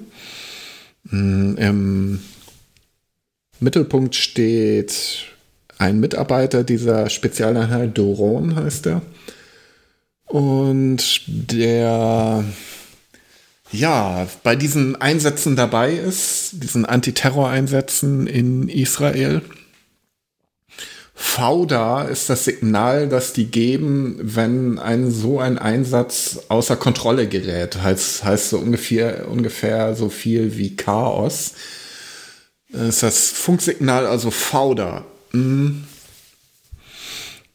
Und das Tolle an dieser Serie ist, dass, wie man jetzt vielleicht vermuten könnte, nicht die Israelis als die Superguten dargestellt werden und die Palästinenser als die Superbösen, sondern jedenfalls war es bei mir so, ich weiß nicht, wie es bei dir so ist, Chuck, ähm, dass ich Verständnis für beide Seiten auf einmal aufbringen kann. Ähm, also die vermeintlichen palästinensischen Terroristen werden auch dargestellt mit ihrem durchaus menschlichen Hintergrund. So, ne? Ich erinnere mich in der ersten Staffel an den Top-Terroristen, der immer dann, wann, wenn er nervös wurde, Schokolade gegessen hat. ähm, dann in der zweiten Staffel an den Sohn eines vom israelischen Geheimdienst ähm, oder von der Antiterroreinheit getöteten Scheichs, der jetzt in irgendeiner Form Rache üben will, der aber selbst menschlich eine äußerst komplexe Person ist, auch sympathisch ist, wo man gedacht hat, Mensch, den möchten wir als Nachbar haben, so ungefähr. ähm, ja, ganz große Empfehlung, Fauda heißt es. F-A-U-D-A auf Netflix. Und drei Staffeln gibt es mittlerweile. Die sind auch dekoriert mittlerweile schon. Und die vierte Staffel ist in Arbeit. Kann man ähm, einsteigen und muss sich allerdings auf sehr realistische, ja, sehr realistisches Fernsehen, hätte ich beinahe gesagt, gefasst machen. Ähm, ich kann da anschließen, überhaupt sind israelische Serien ein ganz cooler Tipp. Also die war mir lange nicht klar, weil strahlt hier halt auch keiner aus, da braucht es erst Netflix und Co. für. Ähm, es gibt nämlich noch eine andere Serie, die, über die bin ich in demselben Kontext irgendwie gestolpert. Die heißt ähm, Hostages. Äh, ist ein bisschen tricky, weil das israelische Original heißt die Geiseln halt irgendwie übersetzt und äh, international halt Hostages und die Amerikaner fanden die Serie gut, haben deswegen die Serie kopiert und nennen die Hostages. Ähm, man muss also ähnlich wie bei Die Brücke, wo es ja auch die gute Verfilmung gibt, wo das ZDF noch beteiligt war und äh, mehrere skandinavische Sender. Ähm, und es gibt äh, eine US-Verfilmung, die Die Brücke heißt, an der das Ja, die, das amerikanische heißt The Bridge. Ja, bitte. bitte. An der das Beste ist, dass äh, äh, Dings mitspielt. Diane Krüger. Ja. Die ich als Schauspielerin sehr mag. Ähm, aber ja, die, die Geiseln, Hostages, ähm, diese israelische Serie, ähm, ist, ist eine abgeschlossene Handlung, ich weiß gar nicht, sechs, sieben Folgen oder irgendwie sowas. Ähm, und da geht es auch darum, dass, äh, naja, jemand, der, der mächtig ist, muss ähm, äh, dringend operiert werden. Ähm, und äh, dann nimmt eine, eine, eine erste Terrorgruppe, kann man es glaube ich nennen, ähm, nimmt eine, eine äh, Ärztin, die das machen könnte, in, ihren, in ihrem eigenen Haus gefangen mit der Familie zusammen und versucht sie halt dahin zu erpressen, diese, diese Person zu behandeln unter dubiosen Umständen. Super gut gemacht. Hm. Dann haben wir hier in der Liste noch stehen äh, Greyhound. Genau, ja, Greyhound, aufgeschrieben. Greyhound ist ja der erste Blockbuster-Langspielfilm, den Apple nicht selbst produziert hat, sondern einfach eingekauft hat. Das ist ein Film mit äh, Tom Hanks und ich glaube sogar auch von Tom Hanks. Yes. Ich glaube, er hat auch das Drehbuch geschrieben. Genau. Ähm, der sollte eigentlich im Mai starten. Nun durfte keiner ins Kino gehen und da. Tom war ja auch krank im Mai. Ja, Tom hatte, hatte selbst ja auch, war erkrankt an Covid, hat das zum Glück überstanden. Ähm, äh, und da hat Sony, glaube ich, sich entschieden, den zum Verkauf zu geben und Apple hat gegen äh, Netflix gewonnen und ungefähr, ja, man spricht von 70 Millionen Dollar auf den Tisch gelegt, um diesen Film jetzt zeigen zu können. Es ist ein Zweiter Weltkriegsdrama. Hat man, glaube ich, schon alles, alles schon ein paar Mal gesehen. Er muss mit einer kleinen Flotte ein, ein Schiffskonvoi äh, über den Atlantik ähm, vor den deutschen U-Booten beschützen. Ja. Ähm, ergänzender Tipp dazu, äh, Tom Hanks ist zu Gast in der aktuellen Episode von Conan O'Brien Needs a Friend. Könnte Dem, zusammenhängen. ja, dem, dem Podcast von Conan O'Brien. Und äh, die sprechen auch über den Film, weil Conan O'Brien den schon vorab gesehen hat. Ähm, ist sowieso ein ganz cooler Podcast eigentlich. Conan O'Brien, amerikanischer Talkshow-Host, ähm, der auch immer noch, obwohl er inzwischen selbst Podcaster ist, ähm, über Podcasts schimpft und das äh, vor allem für ihn ja auch ein großer Abstieg ist, jetzt Podcasten zu wissen. Äh, obwohl er nach wie vor, naja, er hat ja auch seine, seine Show nach wie vor noch, aber ähm, darum geht es ja auch nicht. Geht ja um, um den Gag, den er da äh, fährt. Ähm, und hat regelmäßig äh, wirklich interessante Gäste aus der Showbranche zu Gast und mit vielen ist er auch tatsächlich seit Jahren ähm, befreundet, was es ganz spannend macht. Also was ich, also, Conan O'Brien, da muss das ja auch irgendwas Mitte, Ende 50 sein, schätze ich mal. Und ist so seit seinen Anfangszeiten äh, mit Lisa Kudrow befreundet, die wir unter anderem als Phoebe in, in Friends kennen. Das ist auch eine tolle Episode, die ist schon ein paar Monate her, aber die aktuelle ist mit Tom Hanks und da reden sie auch über diesen Film. Äh, erwäh- erwähnt er da auch, dass er nicht ganz so glücklich ist, dass der Film jetzt nicht in den Kinos startet? Ich habe es nur gelesen, im, im Guardian hat er ein Interview, wo er sich ein bisschen darüber auslässt, dass der ja eigentlich auf der großen Leinwand stattfinden muss und so. Ich habe das auch im Hinterkopf. Ich weiß nicht, ob ich das aus dem Gespräch habe oder ob ich das auch irgendwo gelesen habe. Naja. Aber- Aber 70, 70 Zoll OLED kaufen, dann ist das große Hm. Leinwand. Ja. Ja. Werden sich viele daran Genau. gewöhnen müssen, dass es so läuft, denke ich. Denn ähm, für die Kinos wird es schwer, dass die Leute zurückkehren. Viele Leute haben sich während dieser letzten Monate sicherlich sehr große Bildschirme oder Fernseher gekauft. Ich glaube, für die Kinos wird es richtig schwer. Da werden sich viele Leute entwöhnt haben. Die Leute, die es noch nicht hatten, werden bei Netflix und Co. eingestiegen sein. Ja, ich, ich war ähm, Dienstag Ja. war ich mal wieder im Kino. Ich wohne ja quasi neben einem Kino, beziehungsweise gegenüber. Und die, äh, das ist quasi mein Stammkino und die haben auch unregelmäßig eine sogenannte Thrill Sneak, wo sie äh, Thriller und Horror zeigen, äh, ohne dass man weiß, was kommt. Normalerweise fand das immer samstags Nacht statt. Diesmal um 21 Uhr am Dienstag mit vorheriger Bestellung der Karten und es war naja, ich weiß nicht, zu einem Fünftel oder so war es besetzt, das Kino, und damit ausverkauft. Das war Ist sah schon ein bisschen traurig tatsächlich. Ich war letzte Woche auch im Kino. Undine Ja. habe ich geguckt. Sehr empfehlenswert. Mm. Und die Kinobesitzerin weinte sich auch so ein bisschen aus, dass sie ja, höchstens ein Viertel besetzen darf. Und einen Tag vorher war ich in einem, ja, in unserem Lieblingscafé hier. Und da sitzen sich die Leute wieder auf dem Schoß so ungefähr und stimmen Geburtstagslieder an und die Verhältnismäßigkeit stimmt nicht. Ich meine, im Kino, die Leute sitzen sich ja nicht mal gegenüber. Die gucken nach vorne. Ähm, die Verhältnismäßigkeit stimmt nicht. Also für die Kinos wollte ich damit sagen, es ist sehr, sehr bitter, glaube ich. Ne? Hm. Ähm, Ja, ja, es gibt auch keine Filme. Also das, das sagte, da vorher gibt es auch noch ein kleines Vorprogramm und dann, da sagte der Betreiber auch, es gibt halt keine Filme, weil komplett Hollywood hat sich rausgezogen. Die ähm, verschieben alles, bis es irgendwie äh, annähernd wieder normal laufen wird. Und was man jetzt so zeigen kann, ist so Nischenkino und europäisches Kino, was jetzt nicht unbedingt die großen Zuschauermassen in Ja, hier ins läuft Kino Dirty lockt. Dancing zum, zum nächsten Mal. Und Janne will's gucken. Also, Aber- aber durchgehend ähm, der Fall oder? Richard Jewell, das will ich jetzt am Wochenende schauen. Wenn also jemand von euch Lust hat, in Rendsburg ins Kino zu gehen, ich gehe am Wochenende hin. Andere Kinos suchen mit, mit Klassikern, ne? Also, also äh, das äh, Savoy Ja, in, in Hamburg ähm, fährt jetzt auch jeden, jeden Tag gefühlt irgendwie einen neuen Klassiker. Ich überlege da in, ah, es müssen zehn Tage sein, hinzugehen, da zeigen sie nochmal Matrix. Der lief ja auch schon, Gott. genau, ja. Zum 40-Jährigen kommt jetzt auch Blues Brothers zurück Stimmt. in der Extended Version. Ja. Ich würde die The Hateful Eight gerne mal in dieser ultra breiten äh, Variante sehen, in 70 Millimeter. Die gibt es auch ab und an mal, aber ich habe bis jetzt noch keinen Termin gefunden.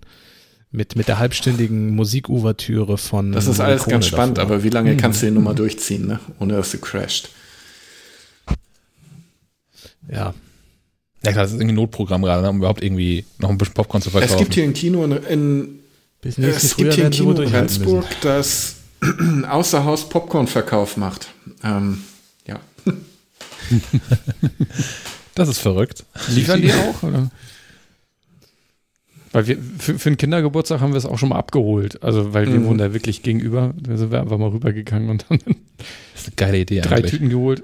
Manchmal riecht das auch krass, wenn die Fenster aufhaben Ja. und, und, und gerade Ja, neues es- Popcorn machen, dann riecht, riecht die ganze Straße nach Popcorn. Beste Werbung. mhm. Ähm, ich habe eine Serie mitgebracht, also die dieses Kinoproblem nicht hat. Ich bin aber ähnlich wie Thomas, glaube ich, nicht mehr ganz up to date. Also ähm, ich spreche von The End of the Fucking World. Ihr müsst das mal Alexa oder so sprechen lassen. Die piept nämlich fucking aus. Das ist ganz lustig, habe ich neulich festgestellt. ähm, weil ich nämlich die, die Playlist, also die Musik, das ist einer der ähm, großen Dinge in dieser Serie. Die Musik ist super, so ein bisschen Tarantino-like und äh, die, die Playlist habe ich abspielen wollen mit, mit meiner Alexa und die fing dann halt an, äh, äh, jetzt läuft äh, The End of the Freaking World. ähm, ja, müsst ihr mal ausprobieren, wenn ihr zu Hause eine habt. Ähm, ist eine Serie, die zweite Staffel ist, glaube ich, schon seit mindestens Monaten draußen, wenn ich mich nicht irre. Kann auch sein, dass es erst seit ein paar Wochen ist, aber ich bin nicht mehr ganz up to date. Auf alle Fälle ist die zweite Staffel durchaus sehenswert. Es geht um zwei sehr kaputte Jugendliche, die von noch einer weiteren kaputten Jugendlichen jetzt verfolgt werden, die sie umbringen möchte. Ähm, wie gesagt, sehr Tarantino-like, teilweise auch sehr blutig. Ähm, ist ein Channel 4 BBC und Netflix-Produktion, also in England entstanden. Ähm, das merkt man aber nur daran, dass sie alle Rechtslenker fahren. ähm, der Rest sieht aus, wie wenn es im tiefsten Amerika irgendwo auf dem Land entstanden ist. Ich weiß nicht, wie man das hinkriegt. Ich weiß auch nicht, ob sie es da gedreht haben. Ähm, aber also von den Bildern her auch wirklich toll. Ähm, die erste Staffel war auch schon gut, aber die zweite ist jetzt noch mal besser. Also wer, wer Lust und Zeit hat bei Netflix, kann sich das durchaus mal angucken. Ich habe die ähm, zweite Staffel noch nicht gesehen, aber sind es in der zweiten Staffel dieselben Jugendlichen wie in der ersten Staffel? Äh, ja, das, das Pärchen ist dabei. Okay. Punkt. Ja, es endet ja mit so, einem- mit so einem, mit so einem Genau. Cliffhanger. Die, die erste Staffel. endet ja nicht so, dass man davon ausgehen könnte, dass es zwingend so sein muss. Nein, es wird aber erklärt und ähm, sie ist ein bisschen anders als die erste Staffel, ähm, aber wie gesagt, ich fand sie fast noch, ich fand sie besser sogar. Ganz, ganz schön viel Netflix, ne? Was macht eigentlich Amazon Prime? Gibt es da neue Sachen? Im Moment wenig. Also gefühlt war nach ne? PK nichts mehr los. Ich habe auch noch dieses Join. Ach, ich muss das mal alles kündigen außer Netflix, ganz ehrlich. Ey, ganz ehrlich, ich gucke echt nichts anderes mehr. Ähm, übrigens habe ich den Google-Assistenten gefragt, das kann ich ja mal live und in Farbe hier versuchen. Okay, Google, was ist the end of the fucking world? Hier sind Infos über The End of the F Sternchen Sternchen Sternchen ING World. Rebellen Alissa und Psychopathen. Okay, er spricht die Sternchen mit. Das ist ja auch. Tja, Schade. Das ist auch süß. Nee, Aber- bei, ja, bitte? Aber ist bei Netflix nicht auch so geschrieben? Also ist es nicht sogar der Serientitel mit Ja, ja. dem Sternchen geschrieben? Ja, ja. Ja, aber ich habe die Playlist selber angelegt bei mir in Aha. Apple Music und habe da halt fucking stehen und äh, ja.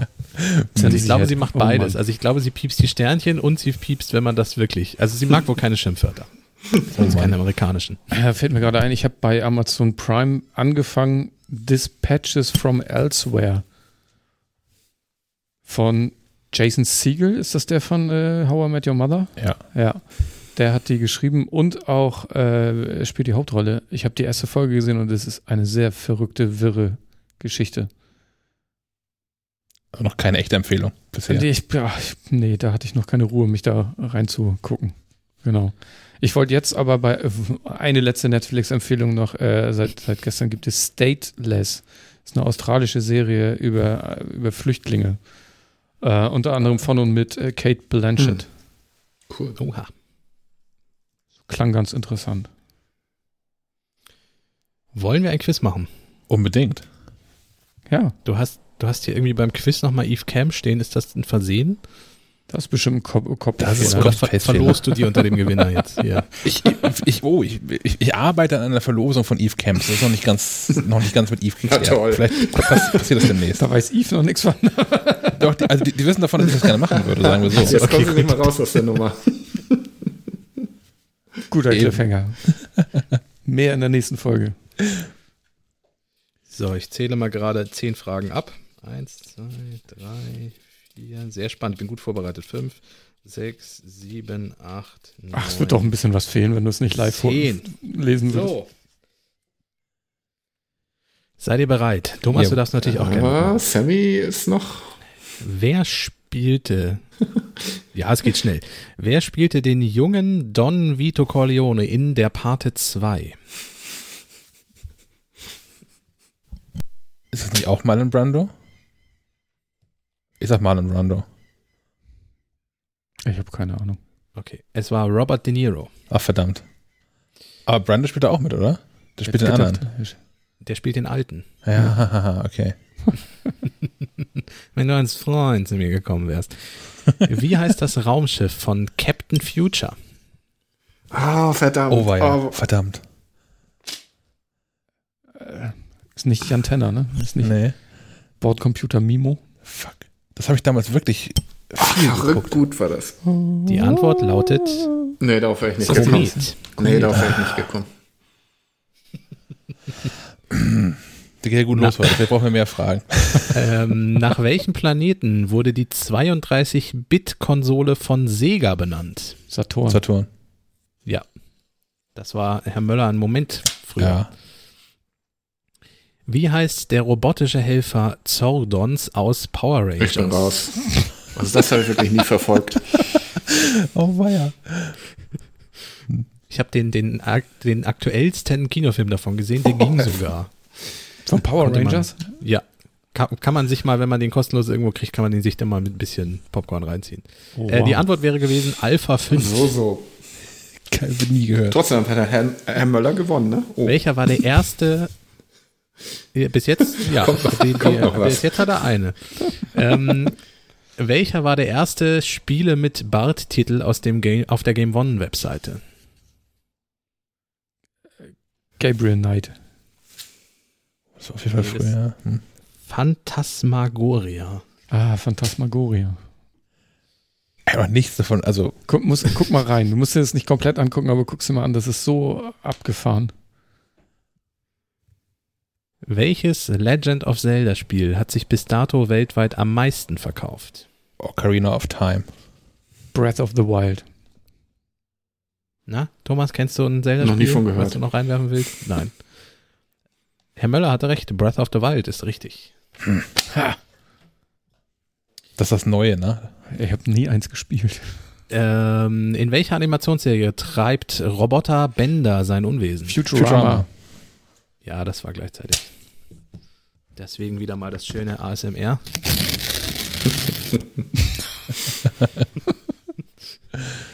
Welche Funktion hatte das Spielzeug Super Soccer? Soccer. Wasser, Wasser- Wasserpistole. Ja, auch aus einer Pistole geschossen.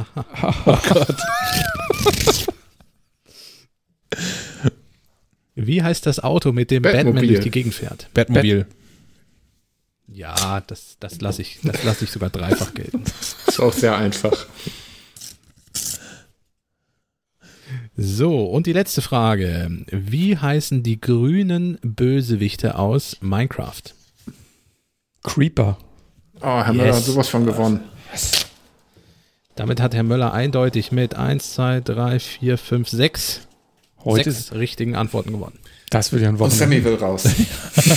Gehe ich richtig feiern. Alles klar. Wunderbar. Dann ähm, vielen Dank fürs Zuhören. Bis zum Und nächsten Mal. Wir hören Bis uns in dann. einer Woche wieder. tschüss, tschüss. Auf Ja. Wiederhören. Bis Ciao. dann. Macht's Tschüss. gut. Tschüss.